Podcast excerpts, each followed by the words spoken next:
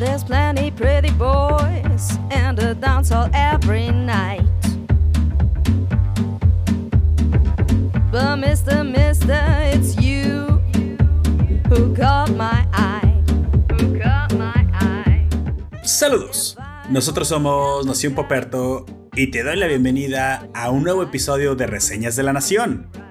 En esta ocasión, conversamos con nuestro invitado Tom Comics sobre la tremenda historia de ciencia ficción El Incal, o Saga de los Incales, una obra del guionista y psicomago chileno Alejandro Jodorowsky, lo que sea que eso signifique, y el ilustrador francés Jean Girard, mejor conocido como Moebius. Con más de un millón de ejemplares vendidos y traducido a más de 20 idiomas, incluso reeditado innumerables ocasiones, es el cómic europeo más divulgado de la historia, desde 1980 hasta la actualidad, lo que lo convierte en un imperdible del género y una lectura obligada para cualquier amante del cómic. Invita a tu detective favorito, porque comenzamos.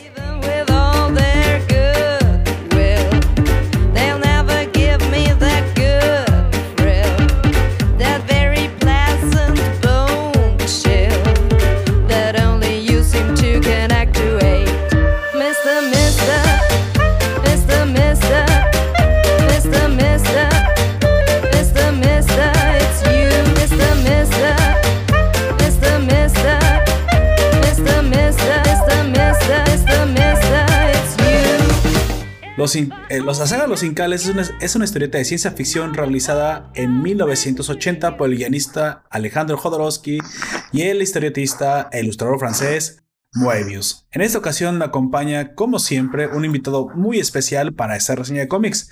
Preséntate, por favor. Saludos a todos y todas las nacionales de Nación Puerto. Mi nombre es Comics aquí ahora y vengo hoy con ustedes a hablar un poco de El Inca. Don Comics que ya se volvió un miembro honorario del crew de Nación Poperto. Ya esta es la tercera vez que nos acompaña, precisamente. Si no han escuchado los podcasts en, lo- en los que hemos estado en colaboración con Don Comics, escúchenlos. Va, hasta ahorita va Insects y Insects, Héroes en Crisis. Heroes in Crisis. Y en esta ocasión, pues hablaremos de El Incal, un cómic con el que usted precisamente nos insistió porque eh, por ahí eh, us- usted es chileno, ya lo hemos dicho en, en muchos otros podcasts, y este autor es de nacionalidad franco-chilena, si no me equivoco. Es este mitad y mitad. Y entonces me imagino que es un orgullo nacional porque aparte es el cómic con las ventas más grandes, el cómic europeo con las ventas más grandes que jamás se ha hecho, según estadísticas que fui a investigar. Entonces me imagino pues que ha de ser básicamente un referente en su país, ¿no es así? Eh, puede ser, pero la figura de Alejandro Jodorowsky es un, llamámoslo así, un, un personaje. Un Es un personaje. Ah, ok, bueno. Es un personaje, vamos a Probablemente dejarlo es, así. la, es el cómics en que haya participado un chileno más famoso, pero también hay que ser sincero, mucho de este cómics no está en el guion, sino en Moebius, el dibujante, que es extraordinario. Ah, ok. Extraordinario Moebius.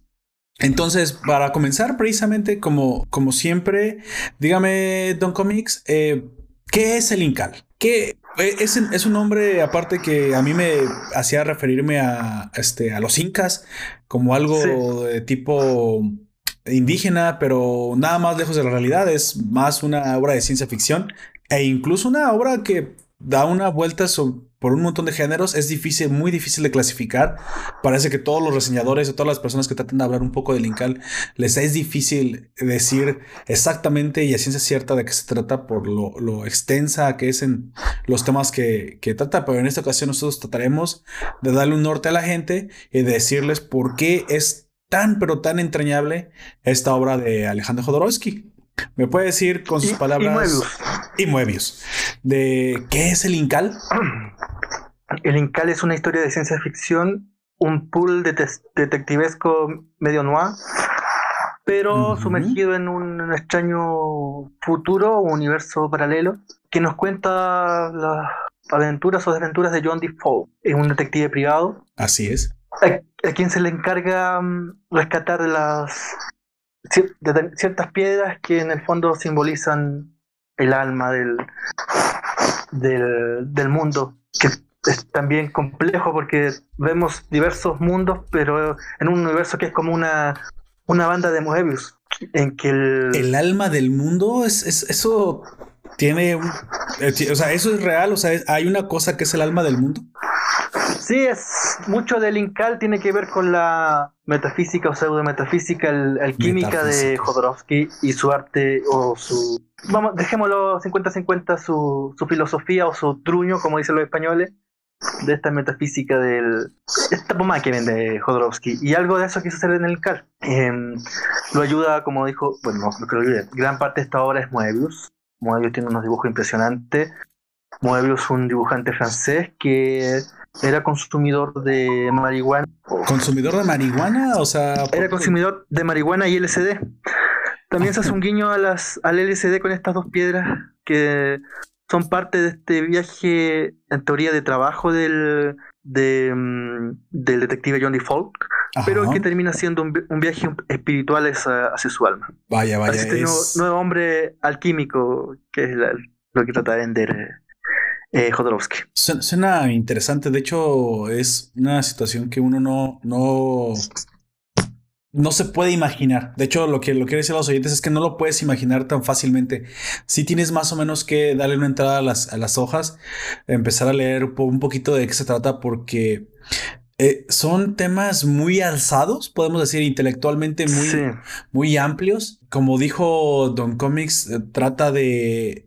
Eh, básicamente, John, John Defoe es el héroe, pero su viaje no, no puede ser catalogado como comúnmente se, se catalogaría los, los viajes del héroe de crecimiento, de, porque no es tan así, no es lineal, es lo que quería decir. Es un personaje multifacético e incluso en, en cada incal, porque hay varios, hay varios libros, varios tomos, lo podemos decir, trata aspectos diferentes incluso de la vida, del universo, de la existencia, de la metafísica, la continuidad de espacio-tiempo. ¿Cómo es, ¿Cómo es que una obra trata tanto y llega a ser entrañable Don Comics porque luego puedes tener, como, como te empleas tanto, no, no termina siendo solamente una obra, sino como una odisea, como una ópera espacial, pero puede quedar un poco floja.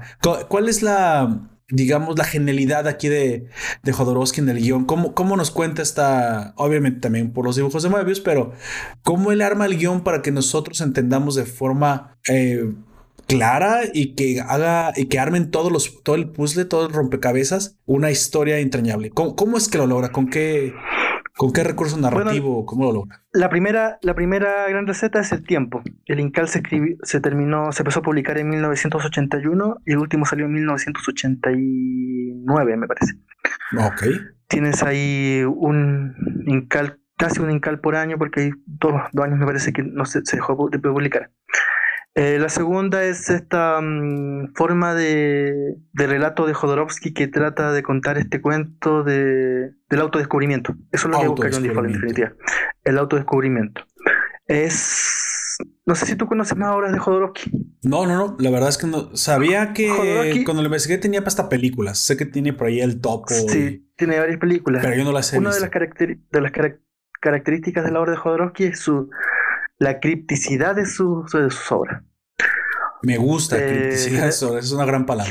generalmente, que una cosa que a mí eh, personalmente no me gusta, eso de que cuando uno compra un producto, eh, ese producto tiene que bastar, no tienes que ir a recurrir a un, a, un oh, tercero o otro producto para que para que te lo para que te lo defina.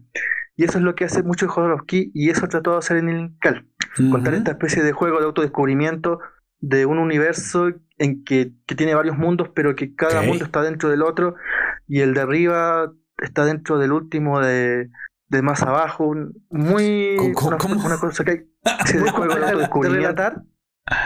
pero como te digo, aquí la, genialidad, lo que se lleva el peso es, es Moebius. Desde la primera portada. Una de las gracias, la primera gracia del Incal es que la primera página es la última página. Tú ves la primera página y es la última página del cómic. Ah, ah caramba, ah, caramba. ¿Cómo, ¿Cómo, es eso? A ver, a ver, cuéntame más eh, porque me quedé un poco intrigado y yo la mera verdad no, no lo puedo entender de buenas a primeras leyendo una reseña. Tú abres el Incal y se ve mm, eh, John Default cayendo. Sí, sí, sí, así es. Por el precipicio del suicidio, me parece que se llama el puente del suicidio. Eh, bueno, esa primera página va a ser la última página del cómic. Cuando llegues al final del cómic, va a ser la misma escena. Ah, John cayendo ok. por el precipicio de los suicidios. Te da la interpretación de que la historia va- empieza con el final. Con el Es una historia cíclica. Es una historia cíclica. Eh, lo segundo, esto de los, de los universos que también se explica, de, los de los de las Ajá. tierras, de, de los de las tierras, que también se explica más adelante, también es muy complejo Ajá. de conceptualizar hasta que hasta que Moebius te- al final bueno al final pero más adelante en el relato te cuenta te cuenta esto en puras viñetas en puros dibujos tú empiezas a ver los personajes de una tierra en el otro y empiezan a subir y a bajar Sé que por ahí, por el tiempo que llevó, muchos de los eh, reseñadores cuando dicen la investigación decían que el dibujo comienza bueno, pero termina genial. O sea, también hay una Es verdad. especie de maestría Es o una clase de especialización en el, Es en el que el mismo dibujante se va mejorando a sí mismo. Si tuviste la lo, no- ¿lo has visto la primera página Sí, sí, se le vi la primera página. De hecho, di una ojeada La- a todos rápido. como te digo Moebius es un un dibujante porque ya falleció un dibujante que consumía eh, LSD y marihuana y esto se ve mucho en su obra Esto- estos viajes estos viajes eh, no sé si, loco. si decirlo astrales o, o de, de, de droga porque tú te pierdes en la primera página se, se ven los mínimos detalles de las casas de las construcciones de los de los de las escaleras más abajo es impresionante el dibujo impresionante Ok. si tú ok. acompañas, si tú acompañas la lectura del Incal con un fumándote algo más, probablemente Lo- lo vas a te- te entender. mucho entretenido. Pero, como Pero tiene una historia el más intrincada, Perdón, el dibujo de Moebius es, es, es brillante, brillante, brillante, es precioso, es precioso. Em, tenemos a John DeFall entonces, este detective privado que cae por el por el puente suicidios, por la- los suicidios, y es salvado por un policía, un robot policía, eh, y le cuenta su relato de por qué cayó por el puente suicidios, que lo vienen persiguiendo, bla, bla, bla. Se libera y este, este detective es un suburbano que se entretiene básicamente con algo que se llama las oleoputas, que son prostitutas. O lo putas. Yo necesito que algo de eso.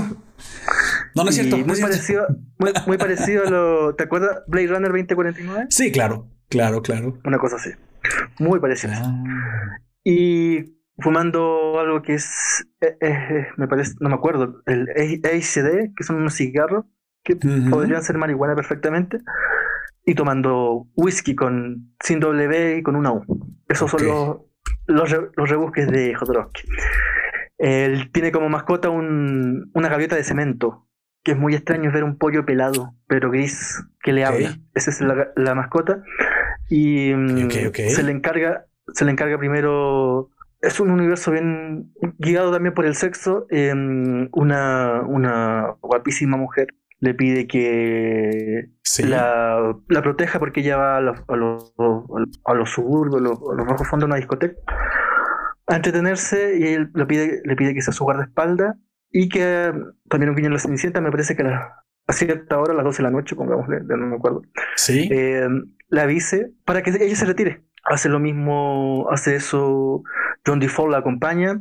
Esta joven mujer encuentra un cinocéfalo. ¿Te acuerdas de esos perros hombres que aparecían en, en Insects? Ah, sí. eh, Yo de hecho Bueno. creía que era un hombre lobo, pero sí le, le llaman diferente. Exactamente. Aquí, aquí este cinocéfalo es más parecido a un perro antropomorfo. Un perro Un perro humano. antropomórfico. Ok. Eh, y es- conoce a un, a un perro humano, Kill, cabeza de cabeza de perro. Y esta joven mujer, esta joven, esta joven y hermosa mujer conoce a Kill y termina teniendo relaciones sexuales. El problema es que ella, la hora que fijó para, para, para que John DeFall la avisara y se la llevara al lugar, como una joven cenicienta, era la hora en que ella volvía a su humanidad real, a su ser real, Ajá. porque ella era una mujer, una mujer decrépita, una anciana. Por un embrujo o un, ¿En serio? o una, o un, un producto químico que consumió, ella por ciertas horas era una mujer hermosa y a- apreciable por, Oh. por los hombres. Después de cierta hora se volvía un, lo más parecido a una pasa con patitas. O sea, lo, lo en- te engañaba. Engañaba a los hombres jóvenes Claro. para. Entonces, en, su está teniendo sexo con Kill Cabeza de Lobo. No, nótese la, la zoofilia. Kill Cabeza de Perro. Eh, pasa esto, Ok. la mujer se, se engaña y ahí aparece el primer. Se, se, se desvanece su belleza y se vuelve esta, que también es otro guiño de Jodorowsky la, a la evanescencia de la belleza. Al vanity se llama ese, vanitas se llama ese, ese concepto que es muy, muy utilizado en el arte desde la Edad Media. No sé si has visto el típico cuadro de un, de una fruta media podrida. Sí. O también un pescado mitad fresco y el otro mitad eh, descompuesto. Esto es lo que también propone Jodorowsky con esto de, la futilidad de la belleza del, del juventud. Y quizás el primer eh, enemigo o amigo que eh, hace John Default con Kill el perro lobo, que está a punto de matarlo, él se libera y se encarga, se le encarga después a John Default, después de haberse mm, haber pasado esa, esa aventura, por otra joven mujer hermosa que rescate a su hijo, que está perdido en un, en un está con las con las piedras de, de este planeta, estas piedras simbólicas que son el alma. Y ahí claro. Default se embarca en esta, en esta historia principal. A su vez, conoce a otro personaje que es el Metabarón. El Metabarón está encargado de asesinarlo. ¿Por qué? Pero ¿Por qué, debe asesinar a, John Default? ¿Por, qué el Metabarón debe asesinar a John Default? La verdad, nunca me quedó muy claro la razón de por qué. Eh, son sus motivos, son sus motivos de que no, no ese motivo aparece como un asesino, es el, el Metabarón es, es un as de la aviación, es el asesino perfecto y que a su vez también tiene un niño, cría un niño. A ver, yo tengo una pregunta precisamente. El, hay varias etapas de el Incal. Vamos a darle un poquito a los siguientes, un poquito más de, información, pero vamos a establecer cada etapa como diferenciación. Hay en la primera etapa de. John, Default es el protagonista durante toda la serie de, de cómics.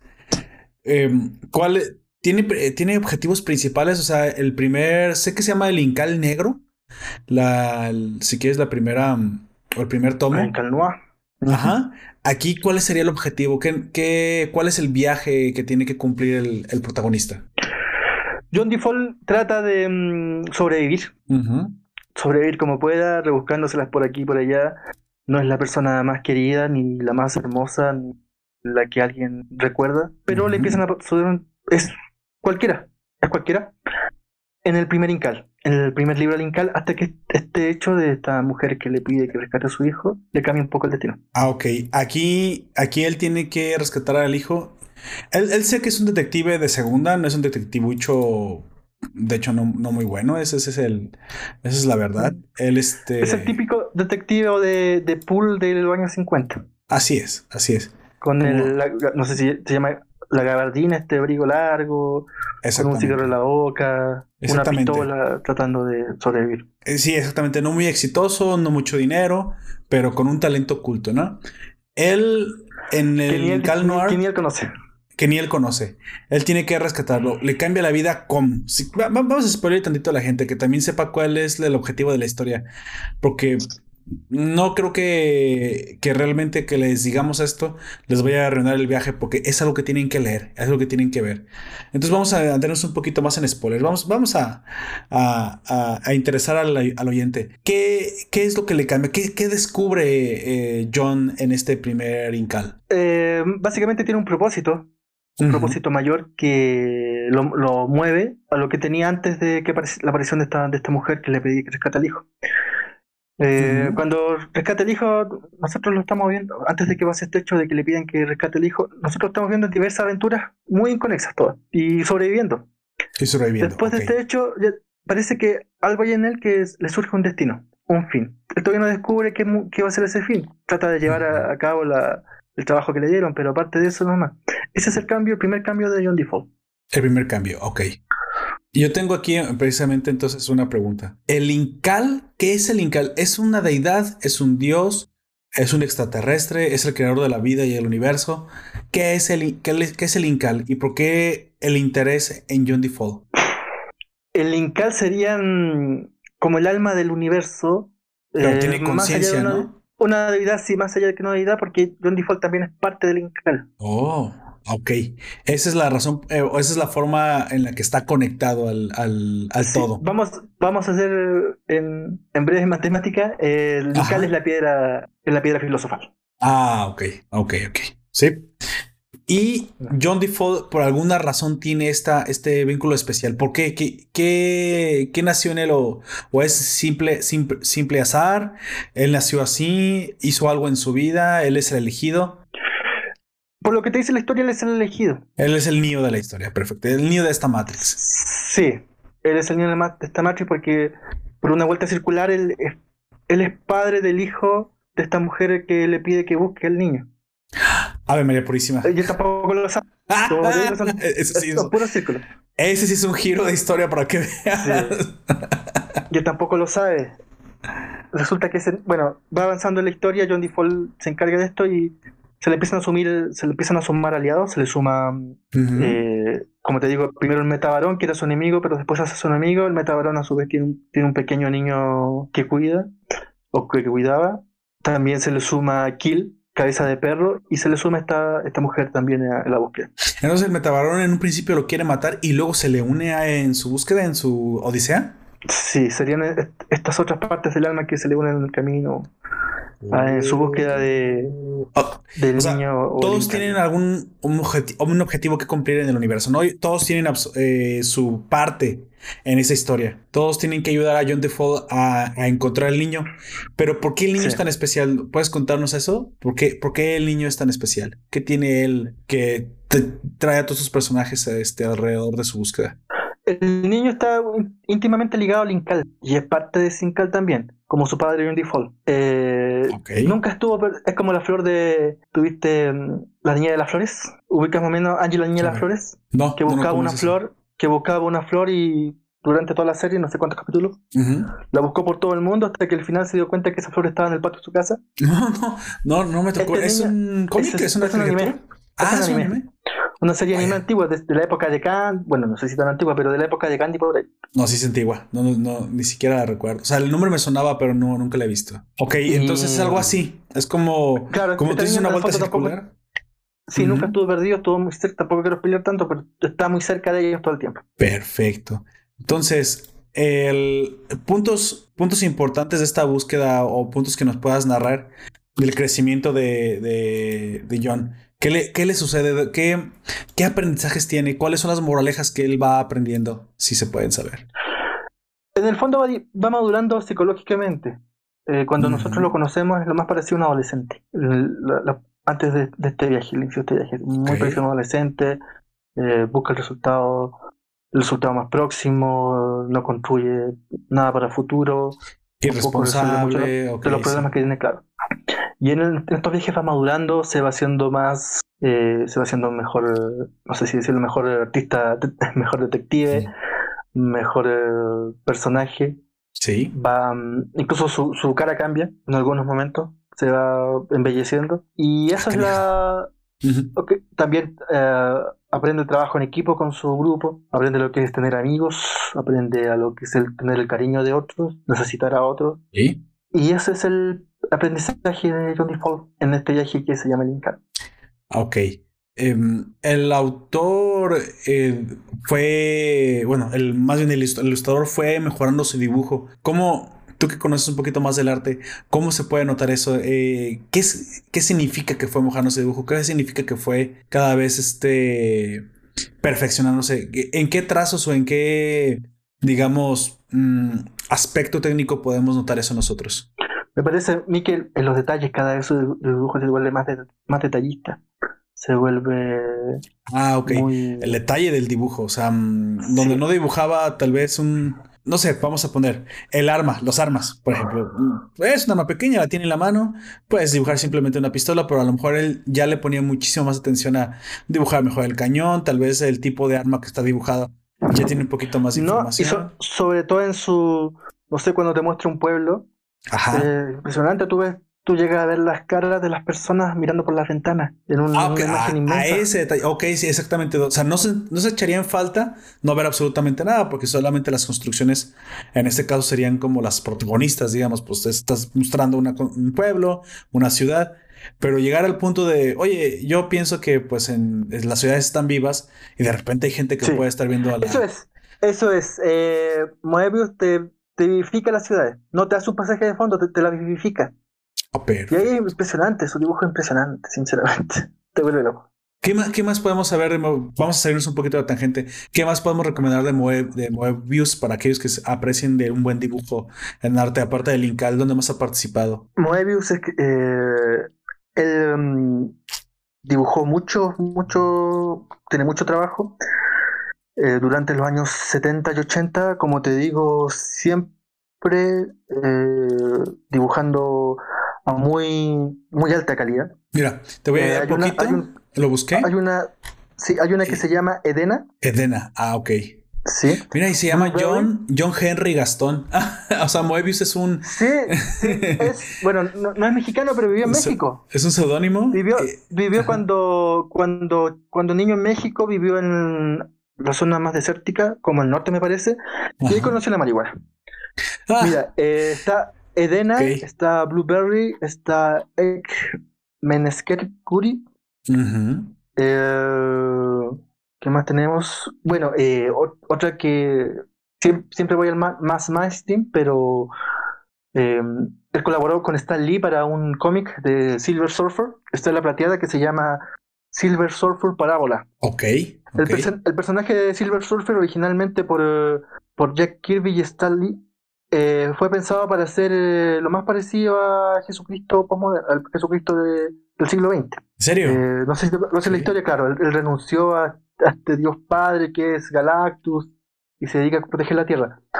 Con el paso del tiempo tuvieron que suavizarlo, no pudieron entrar tanto en, esa, en esa vertiente, pero El, eh, perdón, el parábola, eh, está Lee Moebius, presenta mucho de esa, de esa búsqueda, de ese...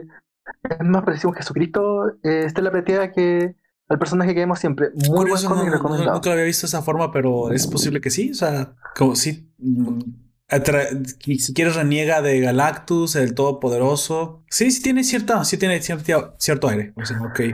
General, generalmente, bueno, no generalmente, pero no tenía miedo de, meterse con la con la religión. Acuérdate que originalmente los dioses de, de Asgard eran dioses. Así es. Después se fueron cambiando a extraterrestres venidos de un lugar muy cercano con la Tierra y con extraños poderes, pero eran dioses originalmente. Y, mm, y de, hecho ahora último ha tenido que volverse más políticamente correcto en ese aspecto que, que lo era antes. Pero... Pero, mira, lo que pasa es que la, todo, es, todo es así. La religión hegemónica en su momento es el cristianismo. Todo el mundo se mete con el cristianismo. El problema aquí es que yo veo que sí hay corrección política, pero ya no es el cristianismo el objetivo. Creo que son cosas más graves, cosas con las que sí de verdad no deberían de meterse. Porque todavía la creencia puede ser una opción, puede ser una decisión. Yo no te digo que no, no, o sea, puede ser una buena persona sin necesidad de ser religioso, pero no creo que pueda ser una buena persona si no eres una persona de familia. Y creo que ahí este me puedo meter en problemas y muchas personas me pueden decir, sí, no, es como puedes decir algo así. Si no eres una persona que pones en el centro de la sociedad, de la familia, ah, es imposible que seas una buena persona. Y lo digo por esto, porque es mucho más difícil triunfar y eventualmente el resentimiento y la envidia se apoderan de las personas solitarias, porque precisamente eso es lo que está empujando esta, esta corrección política a la gente que se queda sola. Ya podemos ver el ejemplo en los países nórdicos, especialmente en Noruega hay una epidemia, una porque no es una pandemia todavía, pero hay una epidemia de soledad, donde la gente que tiene toda la libertad del mundo, incluso te quitan los hijos y los regañas, o sea, hemos llegado al ridículo, donde han suprimido al individuo a tal grado de que en su afán de volverlo completamente un, un papel en blanco, para que te construyas como tú lo desees, terminas destruyendo toda raza de cultura. Y terminan habiendo personas que realmente tú las ves y no se ven felices, ¿eh? Hay un documental muy bueno que precisamente se llama, ¿qué se llama La epidemia de la soledad en, en Noruega? Creo que se llama, lo pueden buscar y van a ver a qué, a qué me refiero. Y eso es la corrección política llevado al extremo que les encantaría a muchos gobiernos hacerlo. Y no creo que sea ese el camino. La soledad es horrible, gente, y, termina con la... Fíjate, eh, tienen hasta un... Tienen una, una secretaría, un... ¿Cómo lo podemos llamar? Un departamento de Estado dedicado a rastrear a las personas que no se reportan durante tiempo porque puede que ya están muertas. muchas veces estas personas tienen mucho dinero, porque pues eso sí es un país rico, tienen mucho dinero y automatizan sus pagos. Entonces, si tú sigues pagando cada mes con la tarjeta de crédito automáticamente, o si crees con la cuenta bancaria, la luz, el agua, el televisor, este, el internet, puedes incluso no eh, estar 3, 4 años muerto y nadie se va a dar cuenta.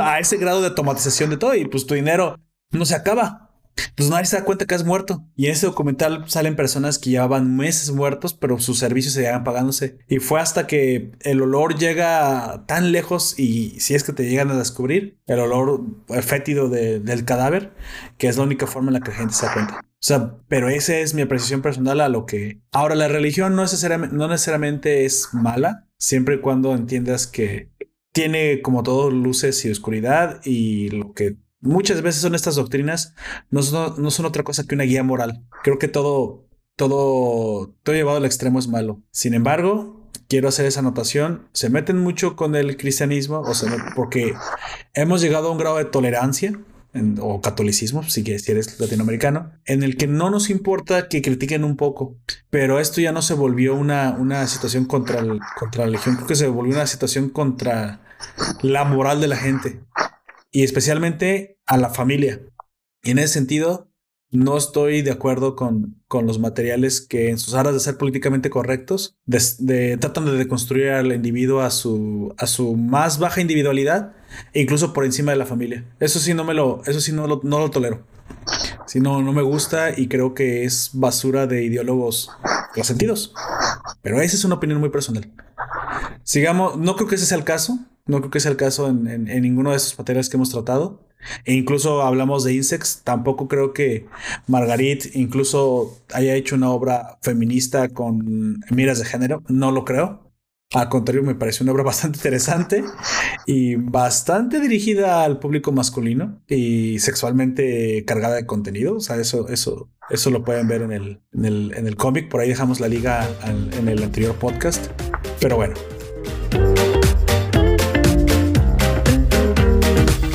siguiendo Don Comics en este, este como continuamos, De, lo, que ha hecho de lo que ha hecho Moebius en su obra tenemos el Incal, tenemos como decía Aedena, Venecia Celeste, Star Watcher, Madei okay.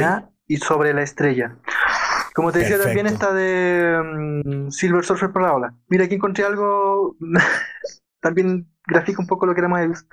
En los años 80 conoció, conoció en Tokio Osamu Tezuka, y se declaró fan de algunos autores japoneses. Ah, según él mismo, según él mismo afirmó, él ayudó a que el manga llegara a Europa. Posteriormente se arrepintió y declaró en numerosas ocasiones su rechazo al manga y sus métodos de producción. Ah, por la explotación a los a los ilustradores, supongo. Pero es que así eh, los japoneses les encanta, les encanta eso, si no no lo hicieran. Es que tiene una visión muy europea de muy francesa. Los franceses son flojos no son un buen ejemplo. no son un buen ejemplo de esfuerzo ni de trabajo los franceses. Pero bueno, supongo que le horrorizó que los ilustradores y este, mangakas trabajaran 15, 16, 18 horas al día. Pero bueno, es eso, ahora, sí que es la cultura de trabajo de cada país. No creo que tampoco puedas dictar cómo deban de, vivir ciertas personas. El, el, mismo mercado, mira, te voy a pasar, te voy a decir lo que pasó con el anime. Esto lo comentamos en un podcast los otros miembros y yo. Hace como una década, la calidad del anime cayó bastante. No sé, no, no lo consumes mucho, pero no sé si llegaste a ver algo pre, pre Attack on Titan. Muchos animes estaban teniendo muy mala calidad. Sus dibujos bastante pobres. E incluso tenemos el infame ejemplo de, de la animación que tuvo Dragon Ball Super. Entonces, en partes sí estaba bien dibujado, en otras partes no. Trataron de de ahorrar la mayor cantidad de dinero en costos, porque el negocio del anime comenzó a volverse una burbuja que estalló precisamente con eh, la sobreexplotación de los animadores, donde ya básicamente se notaba que, mm, bueno, más o menos acaban calidad mediocre. Una que otra sí tenía buena calidad, pero eran muy, muy, muy, muy, muy contados y más bien era cantidad. Y estaba el escándalo de que no ganaban más de 500 dólares al mes los animadores por 18 o 20 horas de trabajo diarias. Entonces, Eso, eso en algún momento tenía que reventar. Para ser rentable no puedes matar a los, a los trabajadores. Eh, como todo el mercado terminó poniéndolos en su lugar, ¿qué fue lo que sucedió? Llegaron, llegó el anime a las plataformas de streaming y comenzaron a tomar mucho más fuerza cosas como Crunchyroll, como el, el, el, manga Netflix, el, igual anime Netflix, el anime en, en Prime Video. Y entonces todos aquellos estudios que estaban explotando a sus animadores y se notaba en la calidad porque la calidad no era para nada decente, era, era muy mala la calidad, comenzaron a quebrar. Y entonces hubo un parteaguas, hubo, hubo alguien que volvió a hacer algo de calidad caro con pagándole, me imagino, tal vez explotando a los, a los trabajadores. Eso, mira, es como los de Rockstar Games dicen, sí, nosotros trabajamos 20, a veces hasta no dormimos durante varios días haciendo los juegos, nos, nos, sobre, nos sobreexplota Rockstar para sacar los juegos pero es por temporadas y nos paga muy bien. Entonces, creo que el problema no es la cantidad excesiva de trabajo, creo que es, es, es, que no esté bien pagado. Porque entonces ya es la decisión de cada animador, ¿sabes qué? Yo disfruto esto y quiero quedarme aquí. Entonces, Attack on Titan podrá ser discutiblemente para algunos una buena serie, una mala serie. Llega con una calidad excelsa, o sea, impresionante los dibujos de Attack on Titan. Quien, quien puede que no te guste, pero no puedes negar la, lo bien hechos que están en todas, en todas sus, este, en todas sus temporadas, no han disminuido la, calidad y fue un éxito en su momento porque también la gente estaba hambrienta de, de, buen dibujo. ¿Qué pasa? Eso pasa hace cinco años. Hay un boom y acaba de renacer el anime y tenemos cinco años que tenemos buenos años, 10, 15 series, tal vez este, buenas, más o menos buenas, unas entrañables, pero con la calidad cada vez más alta, más alta, más alta, más alta. ¿Por qué? Porque está haciendo negocio. Porque aparte Netflix y Crunchyroll ayudó a que la piratería o, que no les quitara tanto dinero y pues sabemos que no ganan lo mismo que vendiendo directamente los materiales, pero las eh, plataformas de streaming se han traído a la vuelta el negocio del anime. Entonces, cuando hay negocio, vuelven a invertir. Entonces, ya tenemos el año pasado, fue un cierre espectacular. Tuvimos muchísimas series de muy buena calidad, muy buenas, buenos guionistas, les pagan bien a los animadores, les pagan bien a las mangakas. Incluso Netflix ya tiene colaboraciones directas. Podrá no gustarte, pero has visto, por ejemplo, eso es, algo que sí te gustaría a ti, Don Comics, sabiendo qué tipo de, de, material consumes. ¿Has visto Violet Evergarden? Sí, vi un pedacito. ¿Viste el, el, animación de Violet Evergarden? Es, sí, muy bonita. Es tremendamente bonita, sí.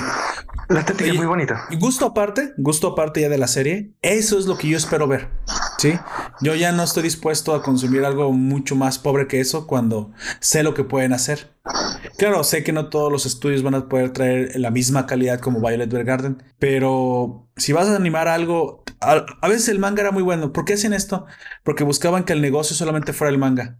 Y entonces el anime básicamente era, comercial, era un comercial de 6 capítulos, 12 capítulos, para mandar a la japonesa a ver el manga. Y entonces el occidental decía, yo no voy a consumir el manga, yo quiero consumir la serie, porque esa es entonces basura. Entonces, eh, gracias a las plataformas, la gente de estos de estos este, estudios vio el negocio que hay en Occidente. Y por ejemplo, ya tuvimos ya animes más pensados para Occidente que Oriente. En el caso del año pasado que, que tuvimos este, esta historia tan, tan divertida. Violet Evergarden también podría estar pensada para Occidente por el diseño de Violet Evergarden, porque ella parece extranjera. Pero en el caso de Tate no Yusha, él era el escudo, que ya fue mucho más pensada para, para también gustar a, a occidentales. Entonces metieron calidad y pues bueno, ahí tienes que pues la gente respondió con con las suscripciones, ¿no? Eh, para mí es más fácil ahora, eh, en serio, ya no descargo anime pirata, para mí es más fácil consumirlo en las plataformas porque son mucho más baratas que estarlo y el tiempo que te lleva, ¿no? Entonces eh, encontramos una entrada de nuevo a un negocio que está retomando fuerza. Afortunadamente sigue retomando fuerza, pero eso que muy probablemente vio Moebius sí estaba sucediendo hasta un poquito hace cinco años porque tanto mangakas, ilustradores, animadores, eh, los estaban matando básicamente, o sea, te digo 18 o 20 horas, era de hecho un escándalo, era le llamaban la burbuja del anime, pero como todo el mismo mercado termina regulando terminó explotando todo eso. Yo mismo dejé de consumir anime. De hecho, en algún, algún podcast le dije casi, casi una década. Me aventé dos, tres, cuatro series, me fui a otra cosa. No una década, menos unos ocho años. Porque el mercado estaba tan mal, la industria, estaba tan mal que era básicamente basura. Una que otra estaba buena. Pero bueno, simplemente estaba eh, esperando la tecnología tal vez alcanzar el contenido. A lo mejor vamos a ver un renacer, como yo te dije en el otro podcast, del manga, del cómic, del manga, gracias a estos, a estos web, webtoons que se están comenzando a hacer este más y más y más virales, la gente ya está consumiendo también la imagen en digital. Tú dirás, bueno, pero eso es mucho más fácil de, hackear, es mucho más fácil de piratear. ¿Quién va a pagar?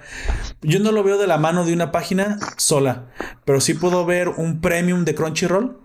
¿Qué te gusta que pagues? Pague, eh, vamos a poner en dólares. Pagas 5 dólares, 6 dólares por la cuenta de Crunchyroll. ¿Qué te parece que ahora por un montón de mangas, una colección, una biblioteca entera de mangas también, el premium te cueste tal vez 3 dólares más. Pero ya, pero ya están los escaneos en alta definición, traducidos a tu idioma porque muchas veces no los encuentras o, los fansubers no son tan buenos traductores. Pues bueno, ahí tenemos que eso mataría inmediatamente la piratería. ¿eh? Eh, todo el problema de la piratería siempre fue el acceso. Nunca fue el material o el costo del material, siempre fue el acceso. Pero bueno, esa es mi predicción de lo que vi en sobre todo para lo, sobre todo por lo, para lo adicto al manga a veces, como tú dices, las traducciones no son buenas ni, ni, siquiera, ni siquiera de, de, las empresas traductoras. Yo a veces veo los, los mismos fansubers en inglés, porque del japonés al inglés y luego de inglés a español hay dos saltos y ya a veces ya no se entienden bien los, las traducciones. Yo leí manga inentendibles de Planeta Planeta Manga, por ejemplo. sí, no, es que tienen que invertir en eso. Pero te digo, a veces es difícil porque sé que a lo mejor a lo físico, al medio le está costando trabajo. Es que está desapareciendo. Pero en lo digital hay forma de hacerlo bien. Te digo, yo pagaría un extra en, en, un premium o super premium de Crunchyroll, donde ahora ya también me incluyeran mangas y con la opción a no. De hecho, ya hay algo así para Amazon Prime. Hay, un, hay una plataforma dedicada de Amazon Prime que compró que se llama Comic X, ¿no? Comics X o algo así. Amazon Prime. Eh, Amazon, eh, Amazon compró esa compañía y con la misma cuenta de Amazon Prime, si tú pagas el extra, ahora tienes acceso ilimitado a Comics X, creo que es. Algo así como también para los libros, pero de cómics. Ya más o menos está en eso también este Amazon. Hacer los, los cómics por suscripción. Lo cual no me parece para nada una mala idea. Sí, es el negocio de Amazon, las suscripciones. Sí, sí, sí. Por eso también es el negocio también ya de los creadores, porque pueden creer que es más barato lo que reciben por su obra, pero está masificado, llega a más personas. Eso es realmente lo que lo vuelve negocio, lo masifican. Entonces a mí ya no me cuesta tanto consumir una obra que me hubiera costado como... Creo que el Incal es bastante caro. Eh, eh, vi a un reviewer que decía que le costó 35 euros. 35 eh, euros es aproximadamente... Bueno, ya hagan la conversión, pero un euro es, es 1.2 dólares. Es como 40 dólares. Sí, yo no sé si habrá sido por obra y gracia de intervención de Jodorowsky, pero aquí llegó bien barato. costaba, a mí me costó 22 lucas en ese momento tienen que haber sido eh, más o menos unos 25, no, más. 16, como unos 27 dólares, una cosa así. No, bastante barato entonces. Sí, e-, es, eso es a lo que me refiero. Como, y eso me llama la atención porque el libro, la edición es bien, pero son estas ediciones hechas en China, ¿eh? me parece. Me parece que está hecho en China, ah, no, no, me acuerdo. La edición es, es bien espectacular, es un, es un álbum europeo más grande del, de los cómics normales americanos, de los comunes americanos. En tapa dura, las hojas son preciosas y eso llama la atención que estaba tan barato. Bueno, ahora lo que, lo, que sí, eh, bueno, seguimos con esto del Linkal. Lo que sí hablábamos del gran, gran trabajo de Moebius, que trabajó para el quinto elemento. ¿El quinto La, sí, es una de mis películas favoritas. El quinto elemento me parece una obra de arte. Luc Besson en teoría dibujó el argumento del quinto elemento desde los 16 años. Empezó a escribir el argumento del quinto elemento a 16 años y después a los 38 lo sale película. Eso es lo que dice Luc Besson. El quinto elemento también tiene muchos elementos de Lincoln. Y no me refiero solo al trabajo de, de Moebius que, que, trabajó para, para Luc Besson. Otro, otro famoso también por, por esta, en lo que se llama ciencia ficción ciencia ficción ñoña. Em, bueno, pero ciencia ficción es ciencia ficción purista, ¿no? Porque eso sí es ciencia ficción, pero digamos que es ciencia ficción hardcore. O sea, lo que la definición de ciencia ficción está escrita en el INCAL. Sí, no, el, el, quinto elemento tampoco, tampoco diríamos que una, una película de ciencia ficción. Sí, sí, ciencia ficción, pero es más light. o sea, no es dura. Sí, la ciencia que se, la ciencia que se trata, claro, es todo su lado espiritual también, el quinto elemento tiene que ver con el alma. Es, más comercial. Es más comercial. Sí. pero lo cual yo creo que está bien porque también si haces cosas que no son tan comerciales, la, la gente luego no las ve. Tienes que mezclar la ciencia ficción con otras cosas. Es raro y es para muy, un nicho muy específico cuando se consume ciencia ficción muy dura, muy pura. En cualquier ámbito, manga, anime, no, no suelen tener tantas, tantos consumidores. Normalmente la ciencia ficción pura y dura está dirigida a hombres mayores, a hombres adultos. O sea, tú reduces tu, tu mercado cuando la quieres tratar así. Por ejemplo, el, el quinto elemento es un poco más light, pero también es una aventura del héroe, pero también es un romance, pero también es una comedia. Entonces, ya abarcaste básicamente toda la familia. Y aparte es, es bastante... De hecho, yo creo que tiene clasificación para toda la familia. E, e, es, es, bastante family friendly. No tiene... Es muy ligera en su en su sangre, no la violencia que es suficiente, pero no es demasiado explícita y no y no lo tiene que ser porque para lo que maneja está bastante bien. Es más una comedia de ciencia ficción. Pero eso es lo que lo hace tan comercial, pero tan entrañable. A lo mejor si ya vamos a, como dices, un manga, o digo un cómic en el cual estaba basado, a lo mejor ya, y ahí puede incluso escalar de clasificación, ¿no? Porque normalmente los hombres así consumen los cómics.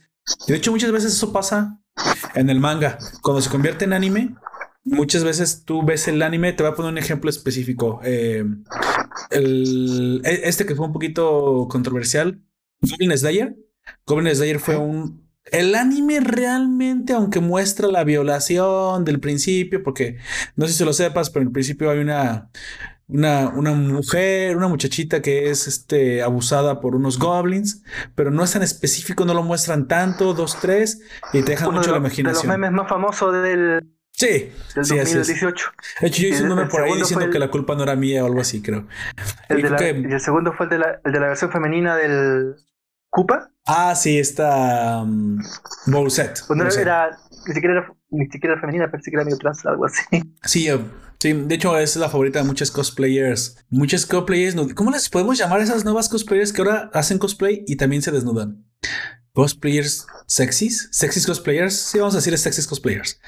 Este, esa Bowset es su favorita.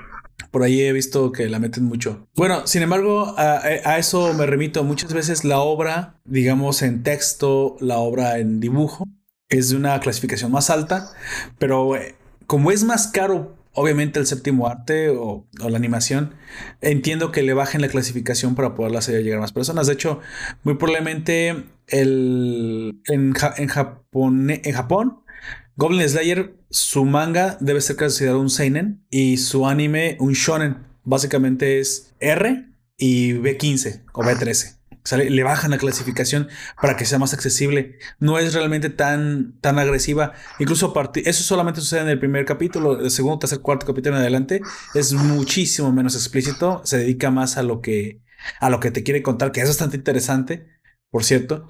Pero yo creo que lo mismo podemos ver en el quinto elemento, porque si tú ves el Incal y dices que está basado, el Incal sí se vuela la barda, digamos, sí sube la, la, la, vara a la clasificación, es mucho más adulto por lo que estoy viendo en los dibujos, pero obviamente, pues si tú hicieras incluso una película ya ya del Incal, aunque la podemos tener en su, en su adaptación más o menos en inspiración en, en el quinto elemento, no sería para toda la familia. Yo creo que tendrías que ponerle R o tal vez B15, pero tendrías un público reducido casi yo creo que a hombres, ¿eh? porque eh, es una ciencia ficción, es una odisea espacial, ciencia ficción. No, no, hay una cosa más aburrida para los que no estén, para los que no gustan de la ciencia ficción que eso. Yo lo entiendo, es que a mí me gusta, a mí me, a mí me gusta esa ciencia ficción hardcore. Me encanta esto, esto, lo leería y yo creo que mi esposa me lo categorizaría como lo más aburrido en el mundo de lo que de lo que ya visto, pero sé que para ella no es. En el manga y en el anime suelen suceder cosas así. Muchos muchos seinens para hombres maduros son son ciencia ficción y no son a veces ni explícitos, sino que la ciencia ficción se cataloga así, porque no todo el mundo la puede digerir. ¿Quieres que le pongamos ese adjetivo? No todo el mundo la puede procesar tan fácilmente y no a todo el mundo por lo pronto le gusta. Es que es compleja. Es muy complicada. Y no estoy diciendo que los que no les gustan sean tontos, no. Pero si no estás acostumbrado, sí puede hacerte sentir como que no, como que es difícil entenderlo. Y sí, básicamente eh, puede ser que tu intelecto no esté preparado, vamos a ponerlo así, tu mente, tu experiencia, tú no estás en el momento para entenderla, la ciencia ficción, y pues por eso pues, yo creo que puede rechazar a muchas personas. Pero esa es mi percepción personal del, género. Entonces, un cómic, sígame contando. Esta, esta obra, este autor Mobius, también ha hecho cosas como guionista y como ilustrador, pero Alejandro Jodorowsky también tiene otras cosas icónicas. Podemos pasar un poquito a él, me puedes contar algo que aparte del Incal donde él se ha conocido, porque aparte pues estamos haciéndole un semi homenaje ya que él es chileno también. Alejandro Jodorowsky es un se define como un cineasta y psicomago. Sí, eh, psicomago por ahí vi eso. sí, varias películas durante los 70, 80, más incluso. El Topo, em, películas un poco crípticas, de, a veces medias complicadas de entender. Y que es en lo que él basa mucho de lo que él hace. Porque si algo es tan complicado, puede tener cualquier explicación o ninguna. Entonces, mucho de lo que hace Jodorowsky va en ese sentido, me parece. Eh, también ha hecho más cómics como hablábamos de toda esta gran saga que contiene al Incal, la casta de los metabarones, eh, las armas del metabarón, em, también este otro cómic que se llama la, la loca del, de la catedral, pero es un autor que ha ido por todos los géneros, eso sí hay que reconocerlo, ha ido por todos los géneros de la, no sé si decir entretención, o de la media. Ha hecho películas, ha hecho cine, ha hecho cómics. Sí, de entretenimiento, ¿no? Sí, sí, sí. ha pisado muchas artes de entretenimiento. Apoyado en esto que es una especie de. Es que es complicado decir, llamar, llamar a, autopsicología porque ni siquiera llega a ser eso que es la psicomagia. Ah, okay, Entonces, esa, es la gran carta de presentación de Jodorowsky, la psicomagia. Psicomagia. Em, como te digo, ha trabajado, hay un, que un famoso, que también habla mucho de él, eh, un famoso documental, Dunes for Jodorowsky, ¿lo has visto? No, no, no, pero ahora lo voy a ver porque me parece un personaje. En que Jodorowsky planteó que alguna vez él quiso hacer la, la mm, versión fílmica de Doom, que terminó haciendo David Lynch. Ah, ok. Del libro Doom. Sí, sí, sí. Pero A, una, a una escala monstruosa. Imagínate que quería contratar a Orson Welles el que ya estaba en decadencia, el, el autor de Ciudad, El Ciudadano Citizen. Sí, sí. Quería contratar a, quería contratar a Mick Jagger. Eh, quería contratar, a, me parece, al Jay Fonda, me parece, a la primera línea de todo el arte y, la música de los años 70. Obviamente el proyecto fracasó, pero también uno queda pensando si es otra más, otra vez. Aquí le hicimos vender, vender el pesca, vender la pesca otra, eh, otra mentira con harta bomba de Jodorowsky que la, que la hace, la suele hacer muy bien. Pero ese, ese documental también es, es, es interesante porque te deja esa idea. ¿Y qué, hubiera sido si hubiera pasado de verdad? Claro. Pero como te digo, me parece que por, el, por, el, por los nombres que estaba jugando ahí era imposible Ah, ok. Y tampoco él, él no, no clara que, que, que, logró concretizar nada. Todos fueron conversaciones previas David Bowie me parece que también salía en ese documental, no me acuerdo, en ese, en ese pseudo proyecto. Y en ese David Bowie, o sea, no sé si estaba bastante grande de envergadura. Eso era. Ahora la plata, ¿de dónde sacáis la plata para trabajar en eso? Ni. Eh, de hecho, ahí conoció, ahí, conoció a, a, a Moebius. A Moebius.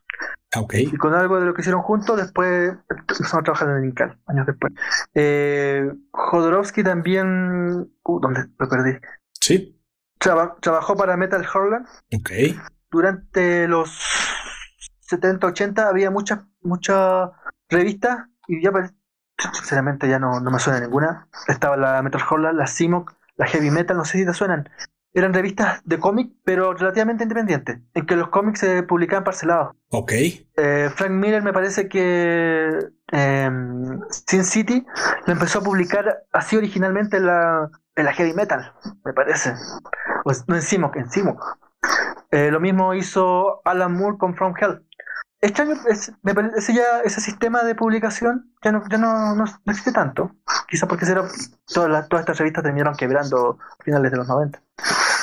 Pero él, Jodorowsky, trabaja para Metal Holland, una, una revista también de cómics como guionista de ciencia ficción. Eh, además, como te digo, es un autor muy que mete mucho esto del, del autodescubrimiento, del, de la autoespiritualidad en su en toda su obra. Si es, que, como te digo, es un personaje en Jodorowsky porque es una persona que suele mentir. Él es muy chamuyento, muy mentiroso, pero también hay una obra atrás de él, pero uno sabe qué te está viendo más. De hecho, la, la psicomagia personalmente creo que es una es una vendida de, ¿cómo se, allá no sé si se les dice los eh, los vendedores de, de vidrio, ¿cómo se, lo, como si fuera un charlatán, o sea, como si estaba vendiendo. Es, una charla, es un charlatán. Es charlatán. Definámoslo así: es un charlatán con Jodorowsky y con la psicomagia, mucho tiene eso. Ok. Pero, como te digo. Pero sirve para el eh, marketing y eso, así como lo muestras. ¿Cómo? Así como tú me lo comentas, sirve para el marketing. Recuerda que también Salvador Dalí decía que él pintaba un género único que él había creado, que era la cosmogonía, que no era otra cosa más que impresionismo abstracto basado en, en representaciones eh, visuales de, de, la mente y el tiempo. Pero él le, daba, él le daba eso su género y ya se diferenciaba. Eso lo hacía por marketing. ¿eh? Este tipo de, de personas. Mira, hay un youtuber, déjame más te comento esto rápido, que se llama El Chombo. O se dice, se llama a sí mismo El Chombo. Y él habla de música. De hecho, él es un productor ya retirado y hizo un canal de YouTube porque pues yo creo que no tenía nada que hacer. Y se puso a dar como hacer videos bastante interesantes, bastante interactivos. De hecho, mete mucho música. Ya él habla de los em, diferentes géneros y diferentes artistas. Pero con su muy manera, con su particular muy, muy manera muy particular de dar las cosas. Sin embargo, él dice que la razón por la cual él considera que Michael Jackson, por ejemplo, ha sido el más grande artista de todos los tiempos, que no necesariamente quiere decir que él tenga la mejor voz que jamás haya existido. Le dice, Michael Jackson, aparte de talento, era muy excéntrico. Hacía el personaje y eso vendía. Realmente, y él pone el ejemplo. ¿Quieres hoy en día ver un personaje o, mejor dicho, un artista con la calidad que tenía Michael Jackson? Ahí está Bruno Mars. Dice, Bruno Mars baila, canta, es técnicamente es impecable el muchacho, pero es una persona normal. No, no, no tiene parafilas extrañas, no sale en escándalos, no duerme con niños, no se cambió el color. O sea, Sí, me explico, no, no, porque tengas que dormir con niños. Obviamente estoy hablando, estoy hablando de que eso es lo que se le acusó también en su momento a Michael Jackson. Sin embargo, era todo un personaje. Salvador Dalí igual. O sea, estamos hablando de que recordamos, ah, recordamos más a los Beatles por todo el desmadre que le pasó con Yoko o la pelea con Lennon y Paul McCartney y todo eso, que a veces por su misma, por su mismo talento Ejemplos también igualito a eso, el rey del rock, Elvis Presley, que también era muy icónico, muy peculiar con su forma de vestir. No es entonces nada más el talento lo que te lleva al estrellato, también tienes que diferenciarte. A veces puede parecer que no sea tan bueno, pero tenemos las excentricidades que son las características que más nos llaman la atención en las personas. Esas excentricidades tan extrañas. Hacer una este, marca de sí mismo. Exactamente. A eso es a lo que quería llegar. Haces tu propio branding. Pues gente, así es como uno se hace branding. Por eso yo soy ahorita un pollo emitiendo en directo. Para los que nos están viendo en directo. pero no, no, es por eso. Pero es por, las cosas tienen que ser peculiares. El talento no basta. Hay que saberlo vender. Y yo creo que Jodorowsky va por ahí. Sí, va por ahí. Y ya una persona de 90 años, me parece. Ya el, difícil que a esta altura cambie, sinceramente. Sí, no, ya. no, Pero, De todas maneras, en Chile se le respeta por su labor. Sí, claro, claro. Eh, quizás no, no tanto por la psicomagia, que es un chiste, pero es una persona respetable, siempre un hombre, lo invita a los presidentes. Me acuerdo, Bachel, eh, Michelle Bachelet era muy amigo de él, me acuerdo haberlo visto dando vueltas por la moneda alguna vez. Y eso, pero como te digo, es una persona, es un personaje, una, una marca de sí mismo. Jodorowsky es una marca de sí mismo. Mira, otro cómic que escribió Jodorowsky es Los Borgia. Te mandé el, la imagen ahí. Ah, ok. Con otro gran Borgia. autor, un autor italiano que se llama Milo Manara. Este cómic es buenísimo. Este es un cómic erótico ya brutalmente erótico. Ah, ok, ok. Ya, ya arrasa la eh, pornografía. Sí, sí. Está, sí, Ah, ok. está basado en la, en la familia Borgia, estos hijos del Papa Alejandro V, me parece. De hecho, hay una serie que se llama Los Borgia, precisamente. Creo que está en Sí. Netflix. Y yo diría que la serie comparada con el cómic es para niños. ¿eh? Es muy, pero muy bueno. Con un otro, otro de estos popes de la ilustración europea que es Milo Manara, un autor italiano, también muy dedicado al cómic erótico, pero muy, muy buen dibujante. Perfecto. La otra es eh, La Loca del Sagrado Corazón. ¿Cómo ¿también la, es un cómic de la Manara? loca del Sagrado Corazón? ¿Cómo La- es eso? La Loca del Sagrado Corazón. El Juan Solo también está como cómics, que me parece es una de sus películas. Bueno, no- tú me dijiste que no, habías vi- no, no, no sabías nada de la obra de, No, no, no. no de Jodorowsky. Y entre esas, como te digo, Jodorowsky es el, es el guionista de cómic más famoso de Chile. Eso no se le puede negar. Ok, sí, sí, de hecho, muchos de los que. Pro- probablemente de decían. Latinoamérica sea, sea uno de los más famosos también, por el Incal, por los Borgia. Que sea el mejor de Chile, lo dudo. Ok, pero ya estamos El hablando el- del talento. Pero Sí. yo te lo dije. Es que técnic- técnicamente puede haber alguien mejor que Jodorowsky. La cuestión es que él supo vender su talento. Supo asociarse con El- Moebius y con las personas adecuadas. sí. Es que eso Como es lo que digo, hace al fin y al cabo un gran mismo, artista. el mismo Incal, el mismo Incal se empieza a caer. A la mitad se empieza a caer. Argumentalmente se empieza a caer y lo único que lo salva es el dibujo.